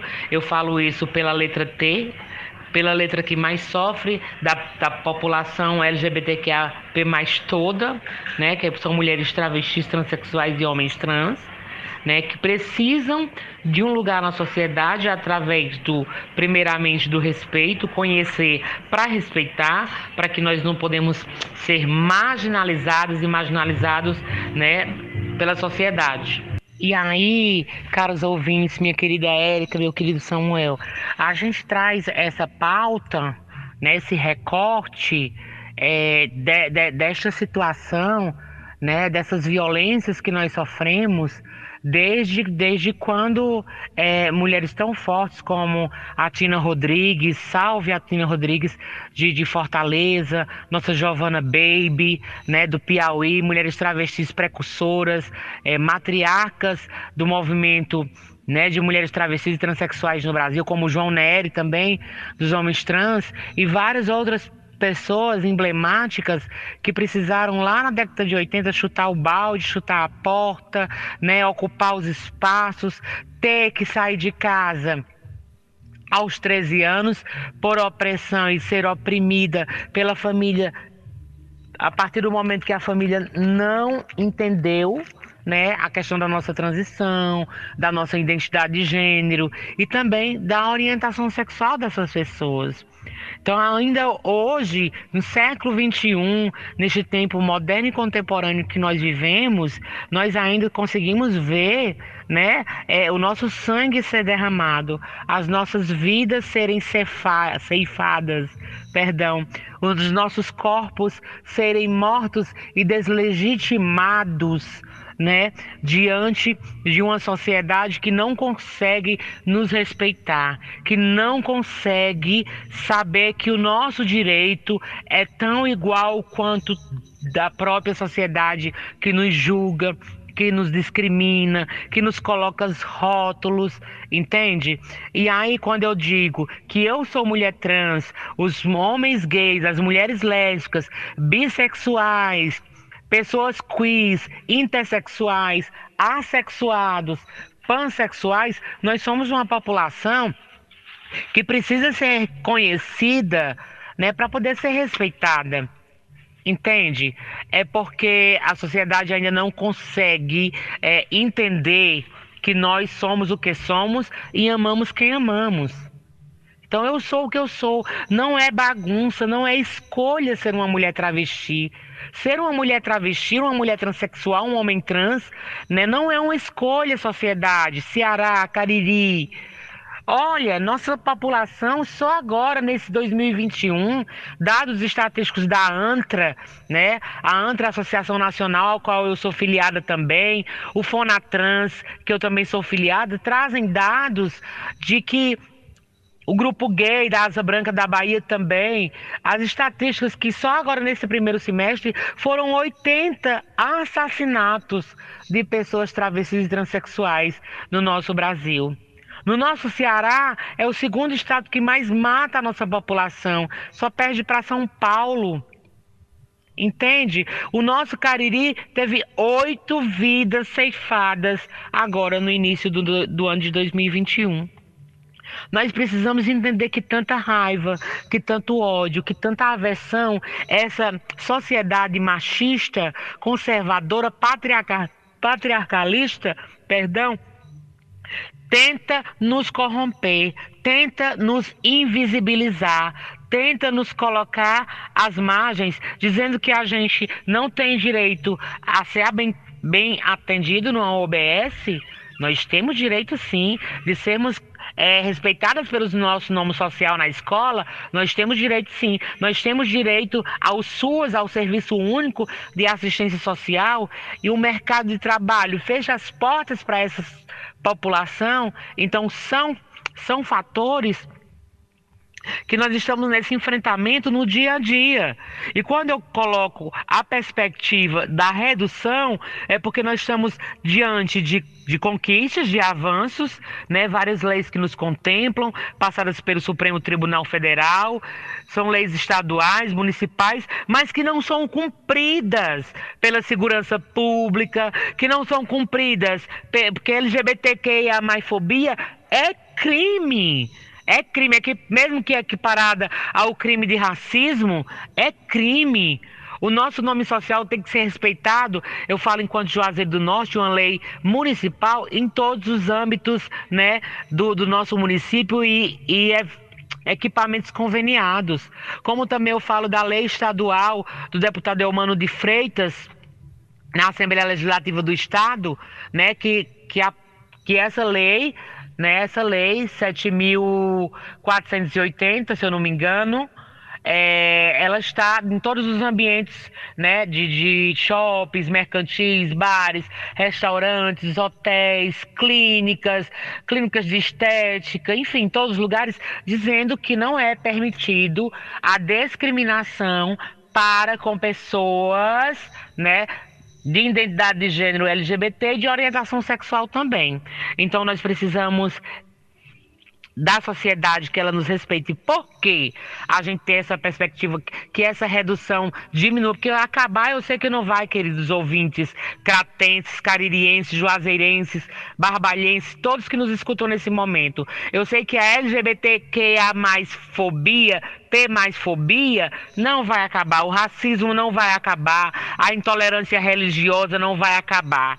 Porque essas pessoas que estão aí diante dessa, principalmente dessa conjuntura atual, que nos sufoca, nos tirando vários direitos, nos excluindo, né? O Brasil voltou para o mapa da fome, né? A violência doméstica nesse contexto de pandemia, a LGBTfobia também nesse contexto pandêmico, ela está gritante quando nossas mulheres travestis, que a grande maioria vive da prostituição, que é um lugar que também tem que ser respeitado, que elas sofrem violência nos lugares que estão trabalhando para sobreviver, para pagar um aluguel, para comprar o que comer, para sabe, para existir. Então a nossa resistência, o nosso resistir no nosso Ceará e no nosso Brasil é pela vida, é pelo direito à igualdade sabe? A igualdade de gênero, a igualdade, as orientações. Ninguém nasceu heterossexual, a orientação sexual que não é opção sexual. Então as famílias têm que entender o processo de transição quando não nos percebemos nos corpos biológicos que nascemos, porque a identidade de gênero está na cabeça, na mente, no coração e na alma, não está no braço e não está em órgão genital nenhum, nem em pênis, nem em vagina. A identidade de gênero está na alma. Então a gente não escolhe ser trans, não escolhe ser travesti, não é vaidade, não é bagunça, certo? Mas nós temos orgulho de ser quem somos. Então, nós precisamos que as autoridades possam também falar por nós, que não adianta só em tempo de política, nas suas campanhas políticas, trazer bonitinho no seu programa de governo, né, que abraça a causa LGBT, que levanta a bandeira LGBT, mas quando chega lá no legislativo, federal e estadual, não faz nada, não, não, não tem projeto nenhum, não tem emenda parlamentar nenhuma que nos favoreça porque nós, não é questão de segregação, é questão de visibilidade. E dar visibilidade, já que nós somos tão taxados, tão discriminados. Olha o viado, olha a sapatão, olha o traveco, que são palavras pejorativas que nós que nós é, é, reprimimos, que nós não aceitamos, nós somos homens gays, mulheres lésbicas, pessoas bissexuais, mulheres travestis, transexuais, homens trans, pessoas queers, intersexuais, assexuados e pansexuais. Então nós precisamos ser respeitados diante daquilo que nós somos, porque antes de sermos quem somos e de amar quem amamos, nós somos cidadãos mulheres e homens cidadãos de direito, porque votamos, pagamos nossos impostos, está na Constituição que nós podemos ser quem somos na nossa liberdade de, de expressão, na nossa identidade de gênero, na nossa orientação sexual e também direito de professar a nossa fé aonde a gente quiser. Então, é aqui uma, uma fala de uma militante, de uma ativista, mas também de uma futura assistente social, de uma mulher que defende suas filhas, suas amigas, suas companheiras, como também seus amigos gays e toda a população de Juazeiro e da região do Cariri. Aonde eu for, levar esse nome de Juazeiro, do Cariri, no Fonatrans, na Antra, em qualquer lugar que seja, eu serei uma defensora dos direitos humanos, porque isso se trata de direitos humanos, não se trata de privilégio. Nós queremos apenas uma sociedade justa e igualitária, porque queremos viver feliz e em paz como qualquer e toda pessoa tem direito de viver feliz e em paz. Obrigada, Érica Formiga, obrigada à Rádio Literária né, Carrapato, ao Samuel. Um beijo bem colorido no coração de vocês e um abraço afetuoso, né, que nós não estamos sozinhos, população LGBTQI+, do Cariri, do Juazeiro do Norte, vocês não estão sozinhos. Eu estou aqui, Brenda Vlasak, como também todas as instituições que eu represento. Um beijo, bom dia. A gente agradece, Brenda, sua fala, né? Muito esclarecedora, né, Samuel? Demais. E, e está aberto, né, a a nossa programação para que você possa também sempre trazer sua fala potente, sua fala politizada, sua fala de militante, esclarecendo muita coisa, né? Muito importante saber esses dados, né? Para que a população, para que as comunidades, né? né é, vejam a, a, como isso afeta a vida das pessoas, né? A, a vida da, da população, né? Enfim, a gente está muito feliz, né? E que a gente tenha você em outras oportunidades, né? Já fiz o contato, você sabe disso, né? E vamos seguir.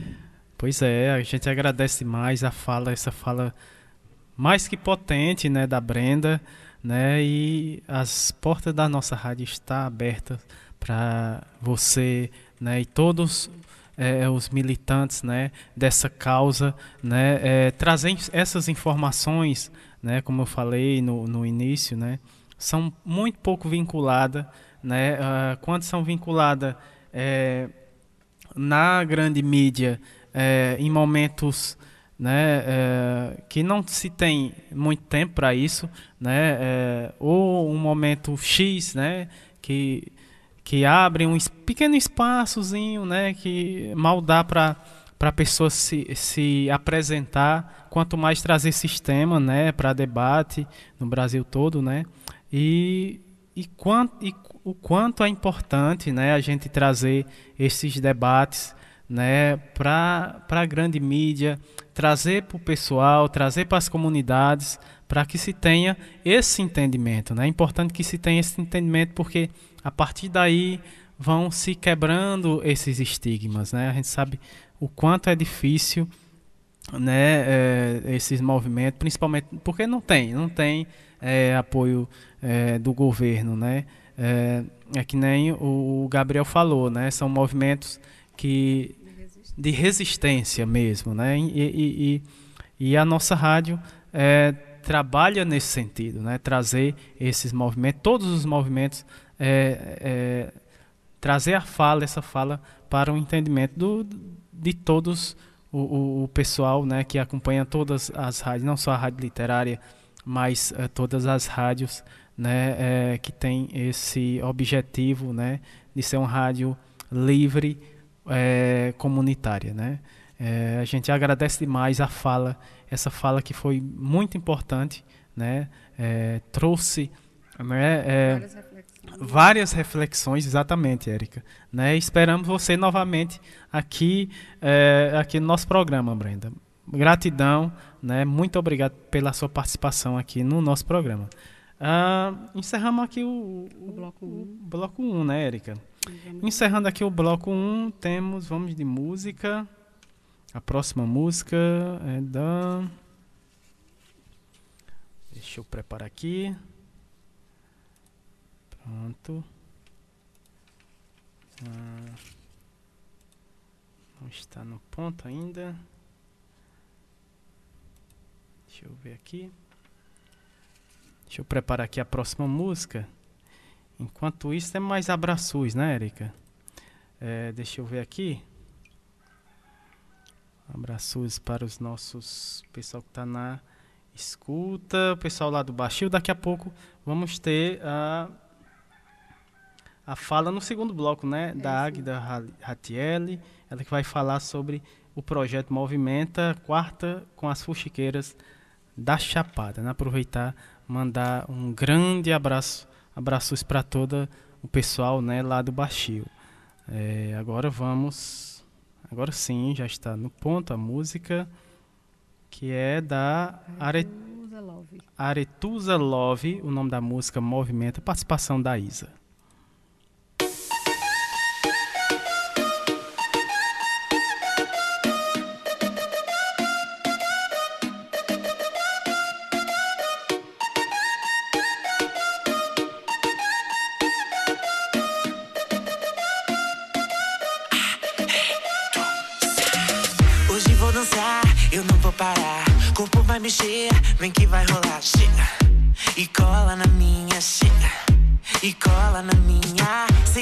Ligado na minha intenção. Você vai em frente e eu na contramão. Chega e cola na minha, chega e cola na minha. Faz, faz, faz, faz, faz. Faz o um movimento, uh, faz o um movimento, uh, faz o um movimento, uh, te hipnotizo e te mostro meu talento. Faz o movimento,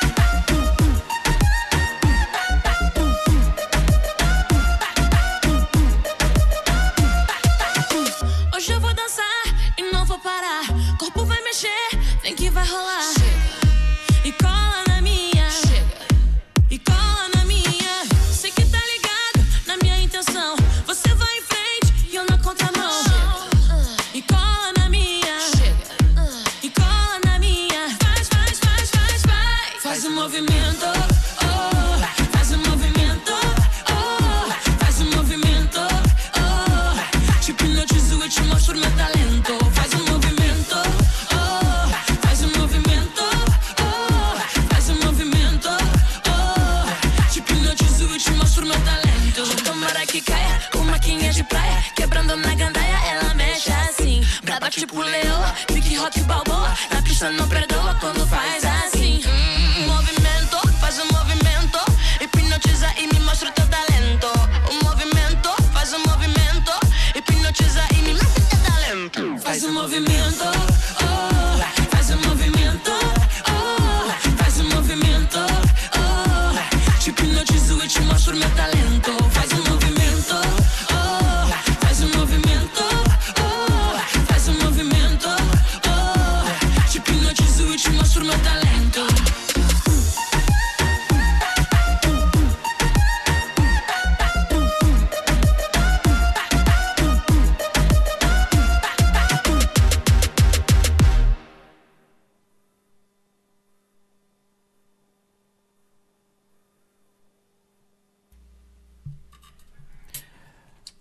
Estamos de volta com o segundo bloco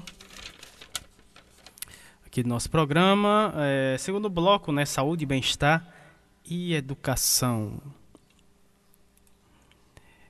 E no segundo bloco vamos ter aqui a participação, primeira participação do segundo bloco, do Vitor Gabriel da Silva, né? Ele que é estagiário, oficineiro e graduando em psicologia lá da cidade do Rio de Janeiro. O tema da fala do Vitor, coletivo convivência, né? Ele vai é, isso, falar um pouquinho sobre o projeto coletivo convivência, né? Questão também é, da comunicação, né? Seja bem-vindo aqui ao nosso programa. Muito boa tarde, Vitor. E aí, Samuel e Érica? Eu sou o Victor, do Coletivo Convivências, e estou no programa Minuto Mais Saúde, da Rádio Literária Carrapato, para conversar com vocês sobre um ponto que a gente faz em nosso projeto. Estamos com uma nova oficina, a Central 22, e além de nossa rádio Conversar, que está com muitas novidades. Então, através da nossa oficina Central 22, construímos um espaço de trocas e de vivências vividas nos diferentes lugares em que cada uma e cada um ocupa. É muito interessante as diversas formas que nos são apresentadas os lugares, né? Cada pessoa traz sua perspectiva de uma, uma coisa diferente, de um espaço diferente, onde trabalha, onde estuda, onde come, onde se diverte, onde bebe. Então é muito legal assim observar como que a cidade ganha várias camadas diferentes dentro da mesma oficina ali, assim, como que os olhares distintos dos lugares ali se encontram, né? E é o que a gente também tenta trabalhar como um plano comum. A gente construir um espaço que ali seja interessante e, e um espaço que seja aberto para poder as pessoas compartilharem as experiências, né? De, de, de se de ser e de existir ali dentro do território. Pensando nisso e nessa questão de como ampliar mais os encontros, a gente, através do SECO virtual, o Centro de Convivência Virtual, nós organizamos algumas parcerias também, né? E a rádio, a Rádio Conversar, é uma articulação entre o coletivo Convivências, que é onde a gente atua, né? Dentro da UFRJ, que fica lá na PV, na Praia Vermelha, dentro do Rio de Janeiro, e outros SECOS, né? Que são os outros centros de convivência, o SECO de Niterói e o SECO da Zona Oeste, através da construção de uns quadros que pudessem fazer essa articulação e promover a conversa mesmo entre os dispositivos, né? Então, pensando sempre nessa promoção da conversa, né, dos encontros e da convivência em si, sempre pensando no processo e da convivência pela convivência, a gente tentou criar um espaço que seja mais de troca mesmo entre os lugares e dispositivos. E acima de tudo, conversa entre as pessoas, né? E aí é, a gente dividiu em três quadros: o falatório, que seria alguma personalidade assim da luta antimanicomial, ou até mesmo assim a gente mandar uma mensagem de um lugar para o outro assim e servir a rádio como essa ponte de conversa mesmo. Também outras formas, né? E surgindo com um outro quadro que seria mais musical é o Mandando a Letra, em que eu, alguém de algum seco ou algum convivente que queira participar e apresentar algum tipo de música algum tipo de poesia ali dentro, a gente tenta construir um espaço onde possa ser falado, né? Pode ser mandando a letra mesmo assim para algum lugar e cantar um pouquinho e deixar um pouquinho mais assim alto astral também, né, o episódio. E fica bem legal a construção. E por fim temos o momento de saúde, que a gente reafirma um pouquinho das partes assim de medidas sanitárias, né? Medidas que estão acontecendo, que precisam ser ditas mesmo ali, sim, questão de máscara, mas também a gente também construiu um momento de meditação. E a gente conduz uma meditação guiada dentro desse quadro assim, e é bem interessante a forma como é apresentado também. Agradeço o espaço, um abraço para todas e todos. Bom, é, e esses espaços também aqui acho que fazem parte dessa construção maior, né? De tecer laços, de construir essa ramificação mesmo, assim, dos dispositivos. Eu acho que promover espaços como esse é sempre interessante. E é um encontro, é o primeiro encontro, né, que a gente vem apresentando aqui. Nós do coletivo Convivência ficamos muito felizes assim de participar também aqui e dizemos que a gente gostaria mais de outras, outros espaços, de sempre continuar conversando, né? Temos nossas redes, tem Instagram e Facebook, é arroba Coletivo Convivências. No YouTube também a gente tem um canal, Coletivo Convivências. E no Spotify a gente já está lançando também nossos episódios da rádio, com a Rádio Conversar. É assim que escreve lá no. É com M, né? Que escreve Rádio Conversar lá no Spotify. Muito bacana aí o projeto, né? Do Gabriel Vitor Gabriel da Silva, ele que falou sobre o, o, coletivo Convivência, né? E trouxe também a rádio Conversar, né? Mais, mais uma rádio livre, comunitária, né? E a gente vai querer sim, o, o, o Vitor, é, vamos fortalecer ainda mais essa ponte, né? Uh, é, com certeza a gente vai uh, trazer mais informações, né? Sobre a Rádio Conversar, também sobre o, o, coletivo Convivências, né, como um todo. E, e, e, com certeza sua fala, né, assim como você trouxe é, é, apresentando o, co o, coletivo Convivência, né, a Rádio Conversar, vamos querer uma conversa, né, mais conversa, saber mais sobre a, a, a esse coletivo, né, é, e as ações, né, é, é, trocar experiências, trocar conhecimentos que, que a partir daí a gente vai fortalecendo uma outra, né? O que a gente pode, puder contribuir aqui enquanto rádio literária para a rádio conversar, a gente vai contribuir também, né, fazendo essa troca com a rádio é, conversar. Não é isso, Érica? É sim, Samuel. Muito E- bacana. E é, é super legal. E assim, Vitor é, foi assim, encontrei o coletivo Convivência a partir da rede Instagram, né? Porque a gente faz pesquisa a partir de projetos, a partir de grupos, a partir de unidades de saúde. Então, assim, a gente já vinha dialogando essa participação né? e fiquei muito feliz quando ele disse sim. E esse é o primeiro de possíveis muitos encontros, né? Inclusive, e- é, a gente vai trocando as experiências e eu falei da, do pessoal do Rio também, que é uma metamorfose, né?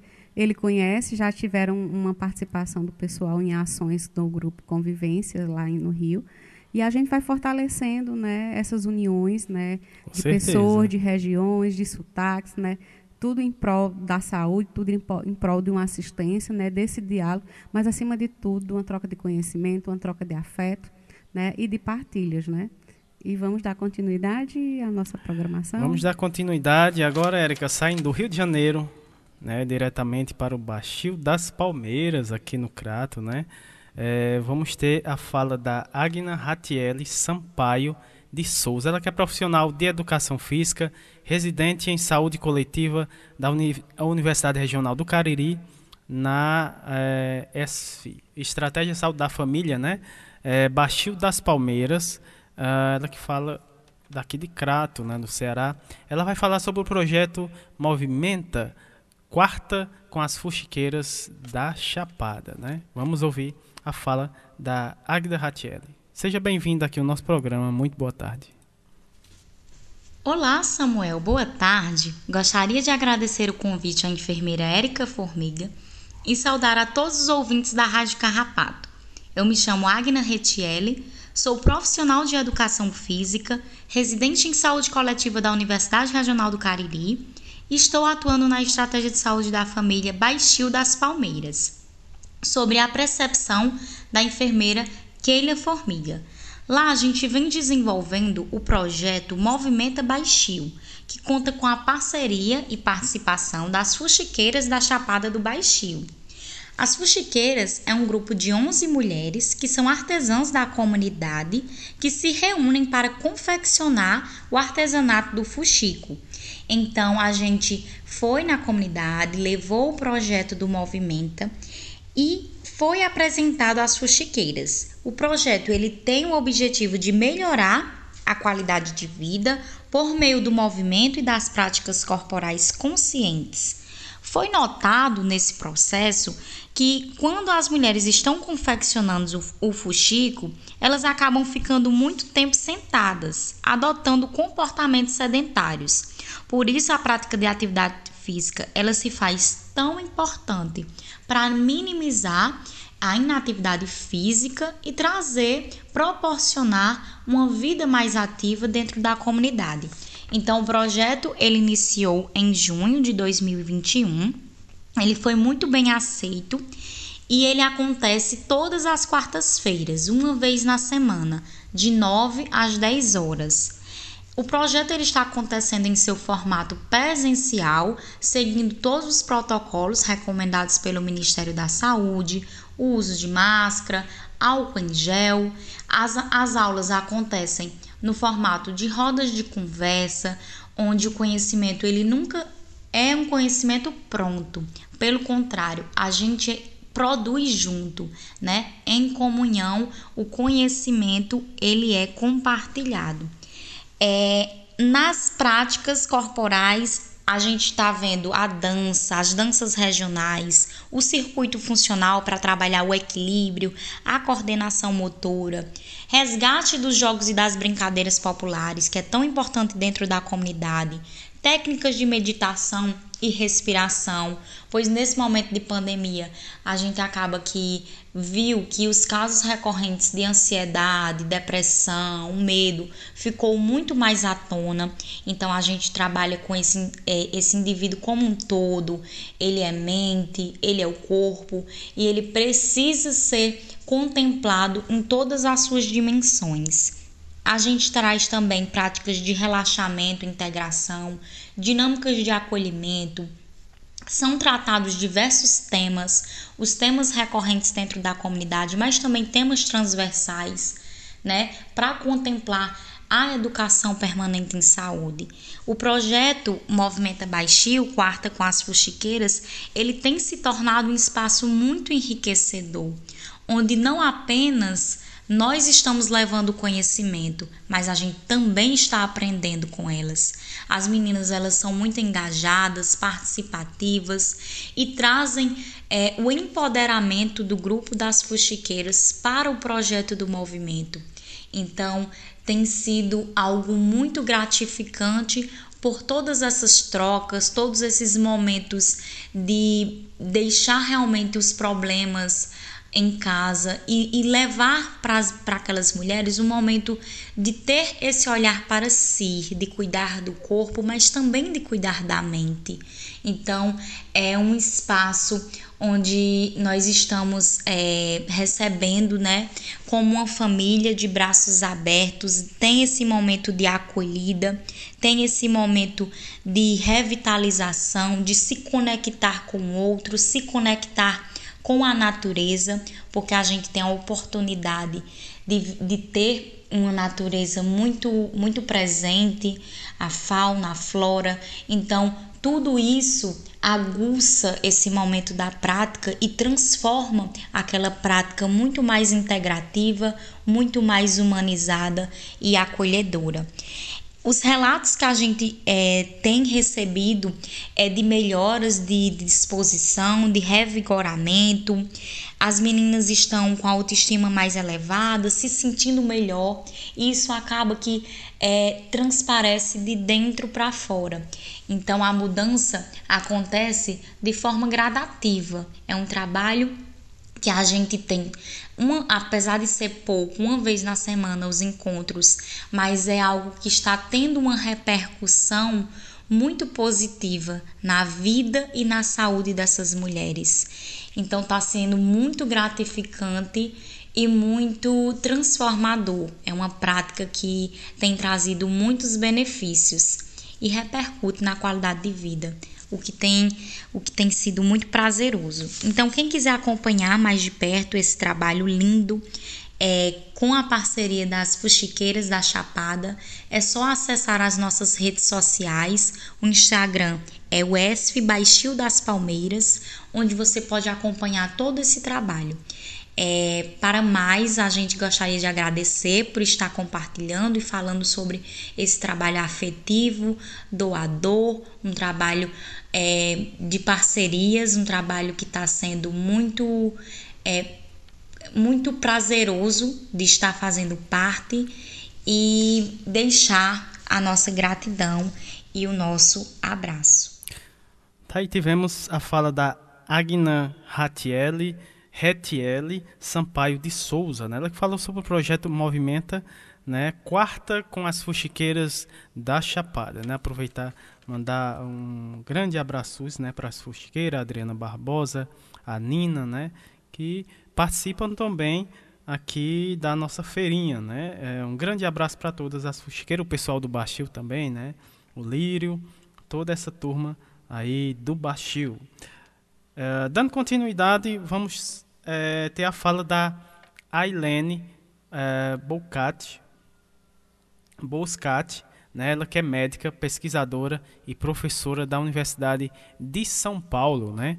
Uh, também membro da rede APS Abrasco, ela que fala lá da cidade de São Paulo, ela vai falar sobre a pesquisa APS Covid-19. Então seja bem-vindo aqui ao nosso programa.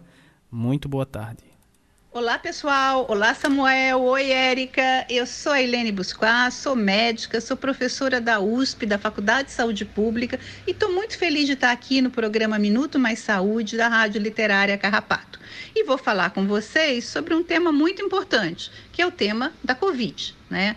É, e de que jeito a gente vai falar da Covid hoje, nesse nosso encontro agora, nesse nosso encontro aqui de 10 minutinhos? A gente vai falar da Covid olhando um pouco que atenção primária saúde, atenção básica saúde. Mas Ailene, o que é atenção primária? O que é atenção básica, né? Porque quando a gente fala da Covid, a gente vê o tempo todo no jornal, na televisão, falando de leitos, de leitos de UTI, de equipamentos, tudo isso, né? Então, atenção primária, ela faz alguma coisa nessa, nesse processo da Covid? É, pessoal, é muito importante a gente lembrar. É claro que a gente tem que garantir os leitos, os respiradores, os equipamentos, os profissionais qualificados para atender a população que ficou muito doente, que precisa desse cuidado né? Mas para combater a Covid, né, combater, diminuir essa pandemia, diminuir esse espraiamento que tem mata, que nos deixa o nosso Brasil tão triste, a gente precisa muito da atuação da atenção primária, da atenção básica à saúde. O que é atenção primária? Atenção primária é aquele serviço que é prestado nas unidades básicas de saúde, no posto, nesse mesmo onde a Érica trabalha, né? A gente tem quase 40 mil unidades espalhadas no nosso país inteiro, né? Que podem, todos os lugares a gente acha uma unidade básica que podia estar tá trabalhando e está trabalhando para diminuir a propagação da epidemia. Né? Então, lá no começo da, da pandemia, em março do ano passado, abril do ano passado, nós juntamos vários pesquisadores de uma rede que a gente tem, que é essa rede de pesquisa da Associação Brasileira de Saúde Coletiva, da Abrasco, que junta professores de várias universidades, pesquisadores, profissionais de saúde, e a gente fez a seguinte questão é, o que, que é atenção primária, o que, que é atenção básica, o que os profissionais de saúde que estão trabalhando lá podem e devem fazer para combater a Covid-19 nós propusemos quatro eixos de atuação. São quatro eixos importantes, né? Que eu vou contar um pouquinho para vocês agora sobre esses eixos, né? O primeiro eixo é um eixo fundamental, que é o eixo que da vigilância em saúde. O que, que é isso? Vigilância em saúde, coisa esquisita, né? Esse nome. Mas isso é importante. Como a gente sabe, né? É, uma boa parte das pessoas que, que pega Covid, felizmente elas têm quadros mais leves, né? Não precisam ir para os hospitais, podem ficar sendo controladas em casa, né? E algumas nem sintomas têm. Mas essas pessoas, mesmo sem sintomas ou com quadros leves, elas podem transmitir para outras pessoas. E ao transmitir para outras pessoas, essas outras pessoas podem aí sim ter quadros graves e até morrer, né? Então a gente precisa diminuir o que a gente chama, né, de propagação da epidemia. Então, a atenção primária, se ela sabe que a pessoa teve sabe que, sei lá, o senhor Beltraninho teve teve, teve Covid. Então a gente tem que ir, a atenção primária tem que ir lá e ver todas as pessoas que estavam perto desse senhor e botá-las o quê? Deixá-las, auxiliá-las, que elas fiquem em isolamento. Né?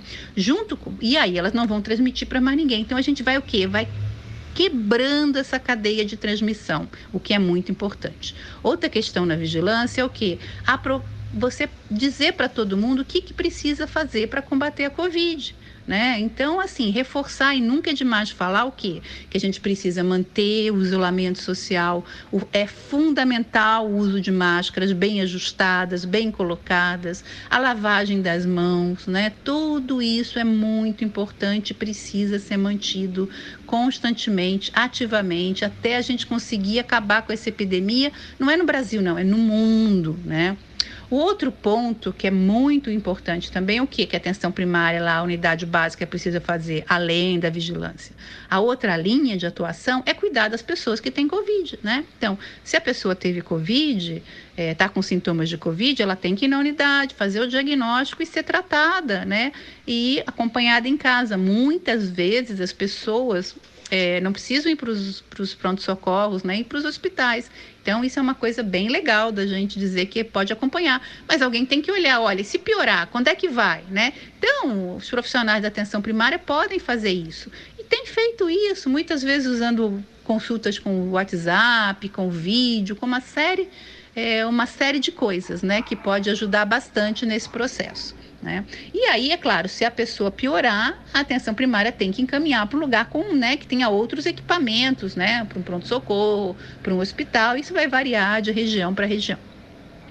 Outro eixo muito importante é o que? Olha, dá para cuidar só da Covid? As pessoas vão parar de ter hipertensão? As pessoas vão parar de ter diabetes? Não, as pessoas não param de ter nada disso, né? Ah, o pré-natal, a gente pode parar de fazer pré-natal? Não, de jeito nenhum. A gente pode parar de vacinar as nossas crianças e nossos idosos? Não, de jeito nenhum. A gente tem que continuar com todas essas atividades.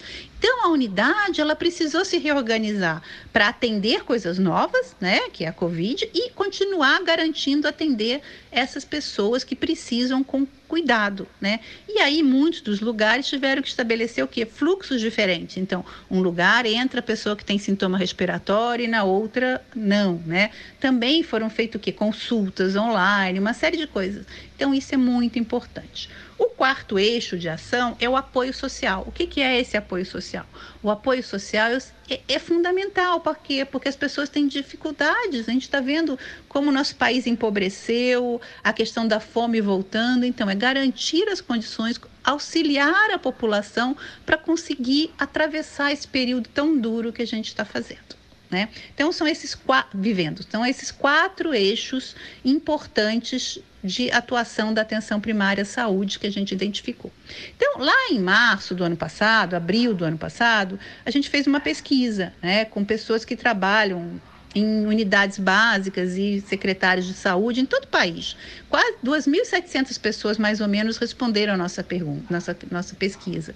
E o que, que eles identificaram? Né? Identificaram que as unidades até querem fazer muito dessas coisas que a gente está falando, que eu falei para vocês, desses quatro eixos, mas elas estavam sem os equipamentos de proteção individual. O que, que é equipamentos de proteção? Máscara, óculos, é, que precisam ser mais potentes, né, para quem trabalha dentro de uma unidade básica e está exposta mais de perto, né, com os, com, com, com, os pacientes, com os usuários que estão com Covid. Né. Outra coisa importantíssima que faltava nas nossas unidades era a internet. Por quê? Para você poder fazer o WhatsApp, para você poder fazer a consulta de vídeo, tudo isso para acompanhar as pessoas, você precisa de internet. Hoje em dia, sem internet, a vida é difícil, né? Então, é, a gente observou o quê? Que, olha que coisa boniteza que a gente viu. A gente viu que muitas vezes, mesmo as prefeituras não passando a internet, os profissionais de saúde estavam usando os seus próprios celulares e seus próprios né, bancos, é, seus, próximos, seus próprios dados de 4G para garantir é, esse cuidado com, a, com, as, com as, para as pessoas, né? Isso é muito bonito, né? Então a gente diz assim que muita coisa foi feita, agora infelizmente muita coisa poderia ter sido feita melhor se tivesse tido uma política do governo federal mais é, menos é, negacionista, né? E tivesse fosse comprometida com a saúde dos trabalhadores da saúde e com a saúde da população. É, então, a atenção primária tem um, tem um potencial imenso para diminuir a propagação da epidemia, mas esse potencial não foi utilizado. Né? Isso a gente viu ano passado. Então, agora, a gente está fazendo uma outra pesquisa, que é uma pesquisa nova, né? e dessa vez a gente está sorteando né, unidades de saúde no nosso país. Né? Então, tem 900 unidades que foram sorteadas e elas vão responder a um questionário novo, né? para a gente saber o que, que aconteceu nesse ano né? e como que aqueles eixos, né? como aquelas ações, elas foram impactadas ou não, melhoraram, e quais são as novas dificuldades que a gente encontra tá, pessoal? Então é isso, a gente queria falar que a gente está começando essa pesquisa agora, né? São 900 unidades no nosso país, em Crato a gente sorteou uma, tem, são, são várias, né? Então, se você faz parte de uma unidade que recebeu o nosso convite, né? Se você é trabalhador da saúde, fez e está nessa unidade, não deixa de responder, não, que é super importante para a gente tentar o quê? Propor novas políticas que melhorem né, a atuação é, e que deem as condições necessárias para os nossos trabalhadores da saúde, da atenção primária, da atenção básica, dos postos de saúde, possam trabalhar de uma melhor forma e, e ajudar a que a gente melhore sempre a saúde da população. Né? Então é, era isso que eu queria passar para vocês. Estou muito feliz de estar aqui, tá? Qualquer coisa é só entrar em contato que a gente conversa, tá? Então tchau Samuel, tchau a Érica, tchau todo mundo. Uma próxima vez a gente se fala de novo na Rádio Literária Carrapá.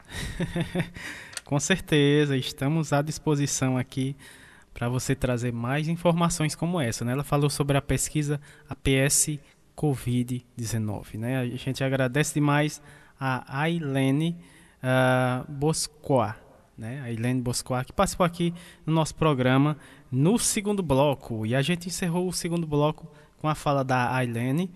É, e vamos de mais músicas, já já a gente retorna com o terceiro bloco, né? Com o de Nordestinados a Ler. Próxima música do Jorge Ben, Jorge Ben, Ama, Amante Amado.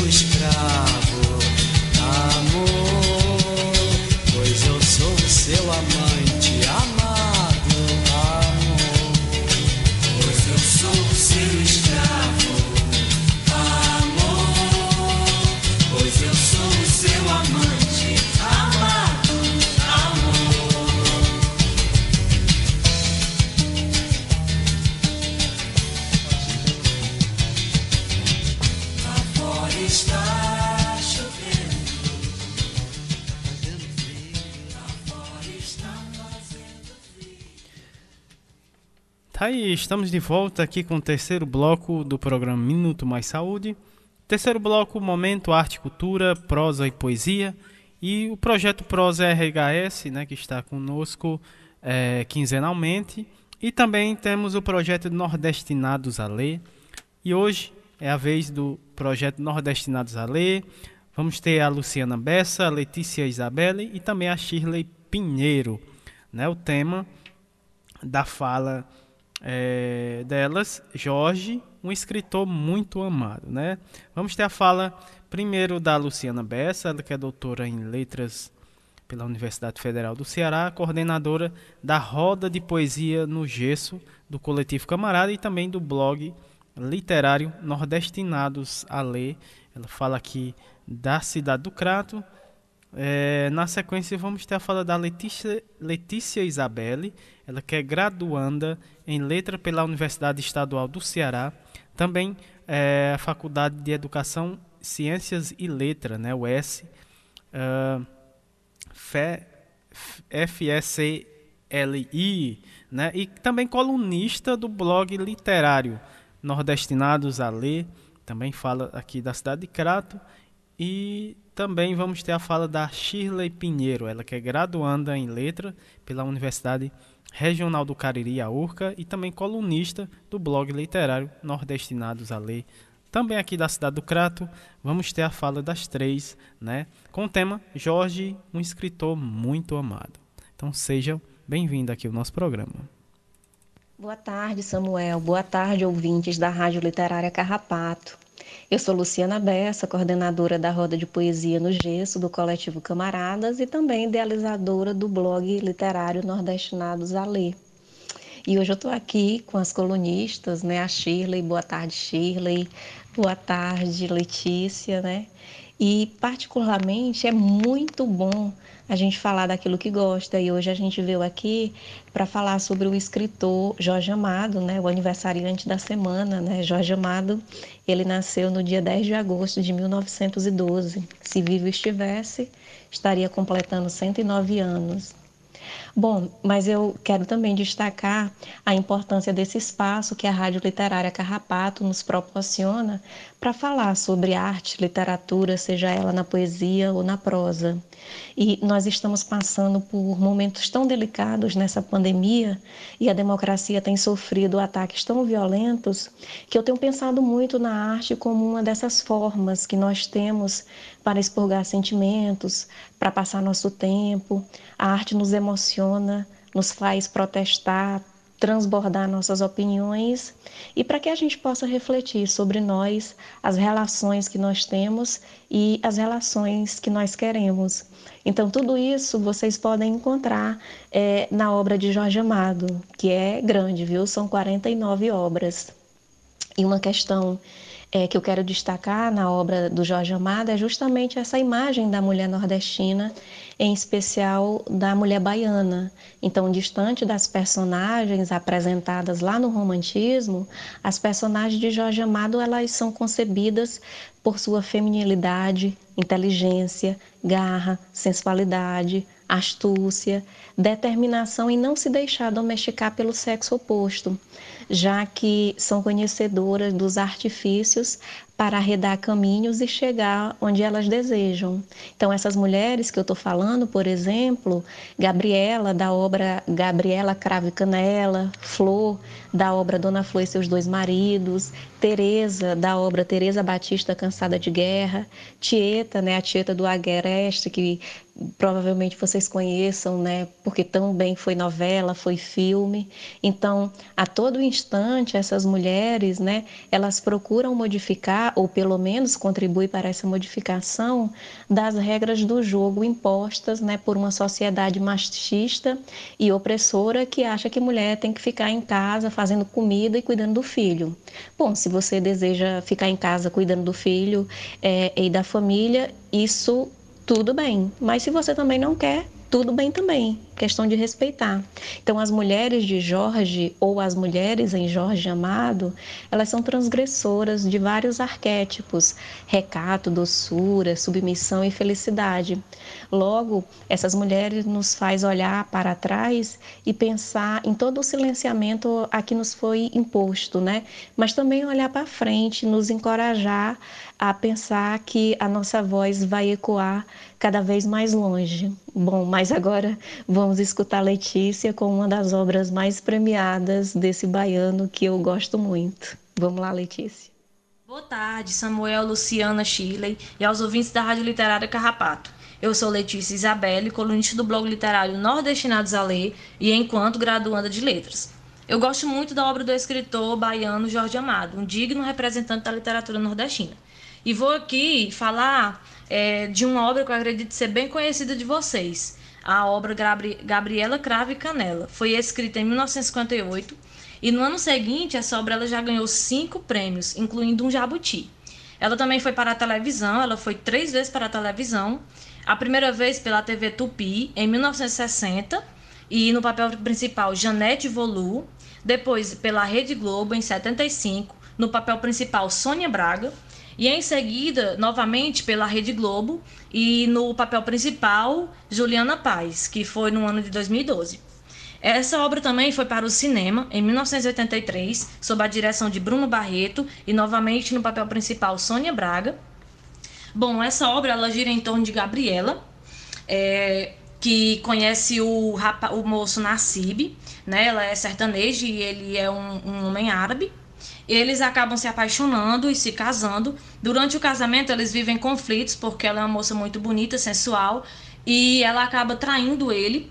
E quando ele descobre essa traição, ele dá uma surra nela, né? Porque naquela época o casamento ele era visto é, aliás, a mulher, ela era, quando ela se casava, ela tinha que ser fiel, ela tinha que é, obedecer aos critérios que a sociedade exigia, né? Ou seja, ela quando ela traiu o marido dela, a sociedade recriminava ela por isso. Então ela se sentia culpada, ela se sentia mal, porque é, como ela era mulher, ela não podia fazer isso, ela não podia trair, né?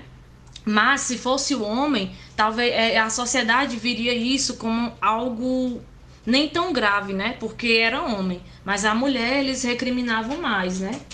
Bom, como o tempo é curto, né, eu quero recitar aqui um poema da obra, que diz o seguinte: Dorme, menina dormida, teu lindo sonho a sonhar. No teu leito adormecida partirás a navegar. Estou presa em meu jardim com flores acorrentadas. Acudam, vão me afogar. Acudam, vão me matar. Acudam, vão me casar.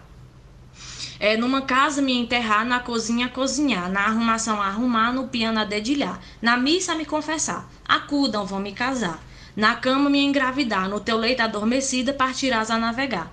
Meu marido, meu senhor, na minha vida a mandar. A mandar na minha, na minha roupa, no meu perfume a mandar. A mandar no meu desejo, no meu dormir a mandar. A mandar nesse corpo, nessa, nessa minha alma a mandar. Direito meu a chorar, direito dele a matar. No teu leito adormecida partirás a navegar. Acudam, me levem embora. Quero o marido para amar, quero, não quero para respeitar. Quem seja ele, que importa, moço pobre, moço rico, bonito, feio, mulato, me leve embora daqui. Escrava não quero ser, acudam, me levem embora. No teu leito adormecida partirás a navegar. A navegar partirei, acompanhada ou sozinha, abençoada ou maldita. A navegar partirei. Partirei para me entregar, partirei a navegar. Partirei para trabalhar, a navegar partirei. Partirei para me encontrar, para jamais partirei. Dorme, menina dormida, teu lindo sonho a sonhar. É isso. Boa tarde, Samuel. Boa tarde, Luciana. Boa tarde, Letícia. Boa tarde, ouvinte da Rádio Literária Carrapato. É, é interessante ressaltar que das 49 obras produzidas pelo Jorge Amado, o que poucas sabem é que, entre elas, ele também escreveu literatura infantil. É, como as histórias A Bola e o Goleiro, de 1984, e O Gato Malhado e a Andorinha Sinhá, de 1976. Em especial, quero destacar O Gato Malhado e a Andorinha Sinhá, porque foi uma história de amor que o Jorge Amado escreveu em 1948 para dar de presente ao seu filho João Jorge no seu primeiro aniversário e sem intenção inicial de publicação, a fábula, como o autor denomina em sua dedicatória, só veio a conhecimento geral e do próprio João Jorge, porque a história se perdeu é, entre suas coisas, em 1976, quando foi editado do jeitinho que Jorge Amado escreveu, quase 30 anos antes, porque, nas suas palavras, se fosse bullying nele, teria que reestruturá-lo por completo, fazendo-o perder sua única qualidade, a de ter sido escrito simplesmente pelo prazer de escrevê-lo. A obra é iniciada com uma trova atribuída a Estevão da Escuna, um poeta popular estabelecido no mercado das Sete Portas, na Bahia, que aqui podemos pensar como uma epígrafe. O mundo só vai prestar para nele se viver no dia que a gente vê um gato maltês casar com uma alegre andorinha, saindo os dois a voar, o noivo e sua noivinha, Dom Gato e Dona Andorinha. Após a trova, a narrativa se abre semelhante a um conto de fadas, com a expressão característica do Era uma vez, seguida por uma notificação de tempo. Era uma vez, antigamente, mas muito antigamente, nas profundas do passado, quando os bichos falavam, os cachorros eram amarrados com linguiça, alfaiates casavam com princesas e as crianças chegavam no bico das cegonhas. Hoje, meninos e meninas já nascem sabendo tudo, aprendem no ventre materno, onde se fazem psicanalizar para escolher cada qual o complexo preferido, a angústia, a solidão, a violência. Aconteceu naquele então uma história de amor. É então que somos apresentados de maneira muito poética a Serelepe Manhã, que se atrasa no seu trabalho diário de acender o sol e, para justificar o seu atraso ao pai, o Senhor Tempo, narra a história que ouviu do vento durante a madrugada. Trata-se então da história do amor impossível entre o gato malhado e a andorinha sinhá. Com isso, quero agradecer às pessoas que nos ouviram até agora e convidá-los para ler nosso ilustre conterrâneo nordestino Jorge Amado, que completaria na última terça-feira, é, dia 10, 109 anos. Uma ótima tarde a todos e muito obrigada. Tá aí, né? Tivemos uh, o projeto Nordestinados a Ler, com a participação da Luciana Bessa, da Letícia Isabelle e também da Shirley Pinheiro. Né? Uh, a gente está finalizando aqui o nosso programa, o nosso encontro hoje, né? muito bacana. É, falas marcantes, né, Erika? É sim, Samuel. A gente agradece a cada colaborador né, a sua participação. Samuel vai depois reler a programação Isso. e a gente vai agora de abraços, né, para todos os nossos colaboradores, os nossos amigos, os nossos ouvintes, né? Em especial a Patrícia Silva, da Rede Humaniza SUS, o pessoal da ANEPS, do Movimento SUS nas Ruas, o professor Ricardo Cecim, Lohane Solano, a Graça Portela, da Fiocruz Rio de Janeiro, a Rádio Paulo Freire, sempre contribuindo com alguns podcasts, né?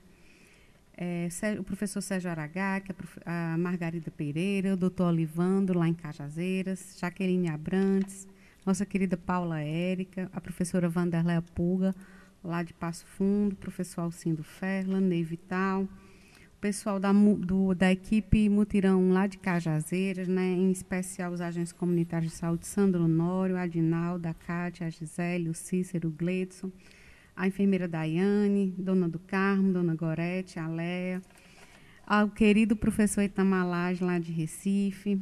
E mais abraços, Samuel? Temos mais abraços, né? Abraços para o doutor André, uh, também a Neuza, do Movimento Negro, para a Michele, abraços para o Celton, que é anarquista, né? Uh, para, o doutor, para a doutora Cláudia Amaral, também para a Marcela, ACS, é, abraços também para o André, é, Dr. Jefferson Caprone, ah, para o Paulo, é, da FACESP Conan, que faz parte da Liga dos do Professorado Católico. Também para o professor João Cassiano de Oliveira. Abraços para Rosana Souza, para Andréia, que é assistente é, da Associação dos Servidores uh, do HC, Uh, também a Mônica uh, Cunhasque Ferro e também abraços para Rosália Rosália Chand, Chad, Chindi, né? Uh, e, e, claro, agradecer aqui aos nossos colaboradores, uh, os nossos convidados que nos ajudaram a, a, fazer o programa de hoje, né? O Alaô Vieira, também a Clay Castilho Coelho, o Gabriel França, a, a Brenda Vlasak, também o Vitor Gabriel da Silva, a Agna Retiele Sampaio de Souza, também a Ailene Busquá e a Letícia Isabelle Luciana Bessa e a Shirley Pinheiro, né? Gratidão a todos. E o nosso programa está chegando ao fim. Agradecemos a todos pela audiência, né? Eh, próximo sábado estaremos novamente mais, mais esse encontro é, para mais um carrapateado né, no programa Minuto Mais Saúde. Agradecemos demais a audiência de todos e até o próximo sábado. Um grande abraço.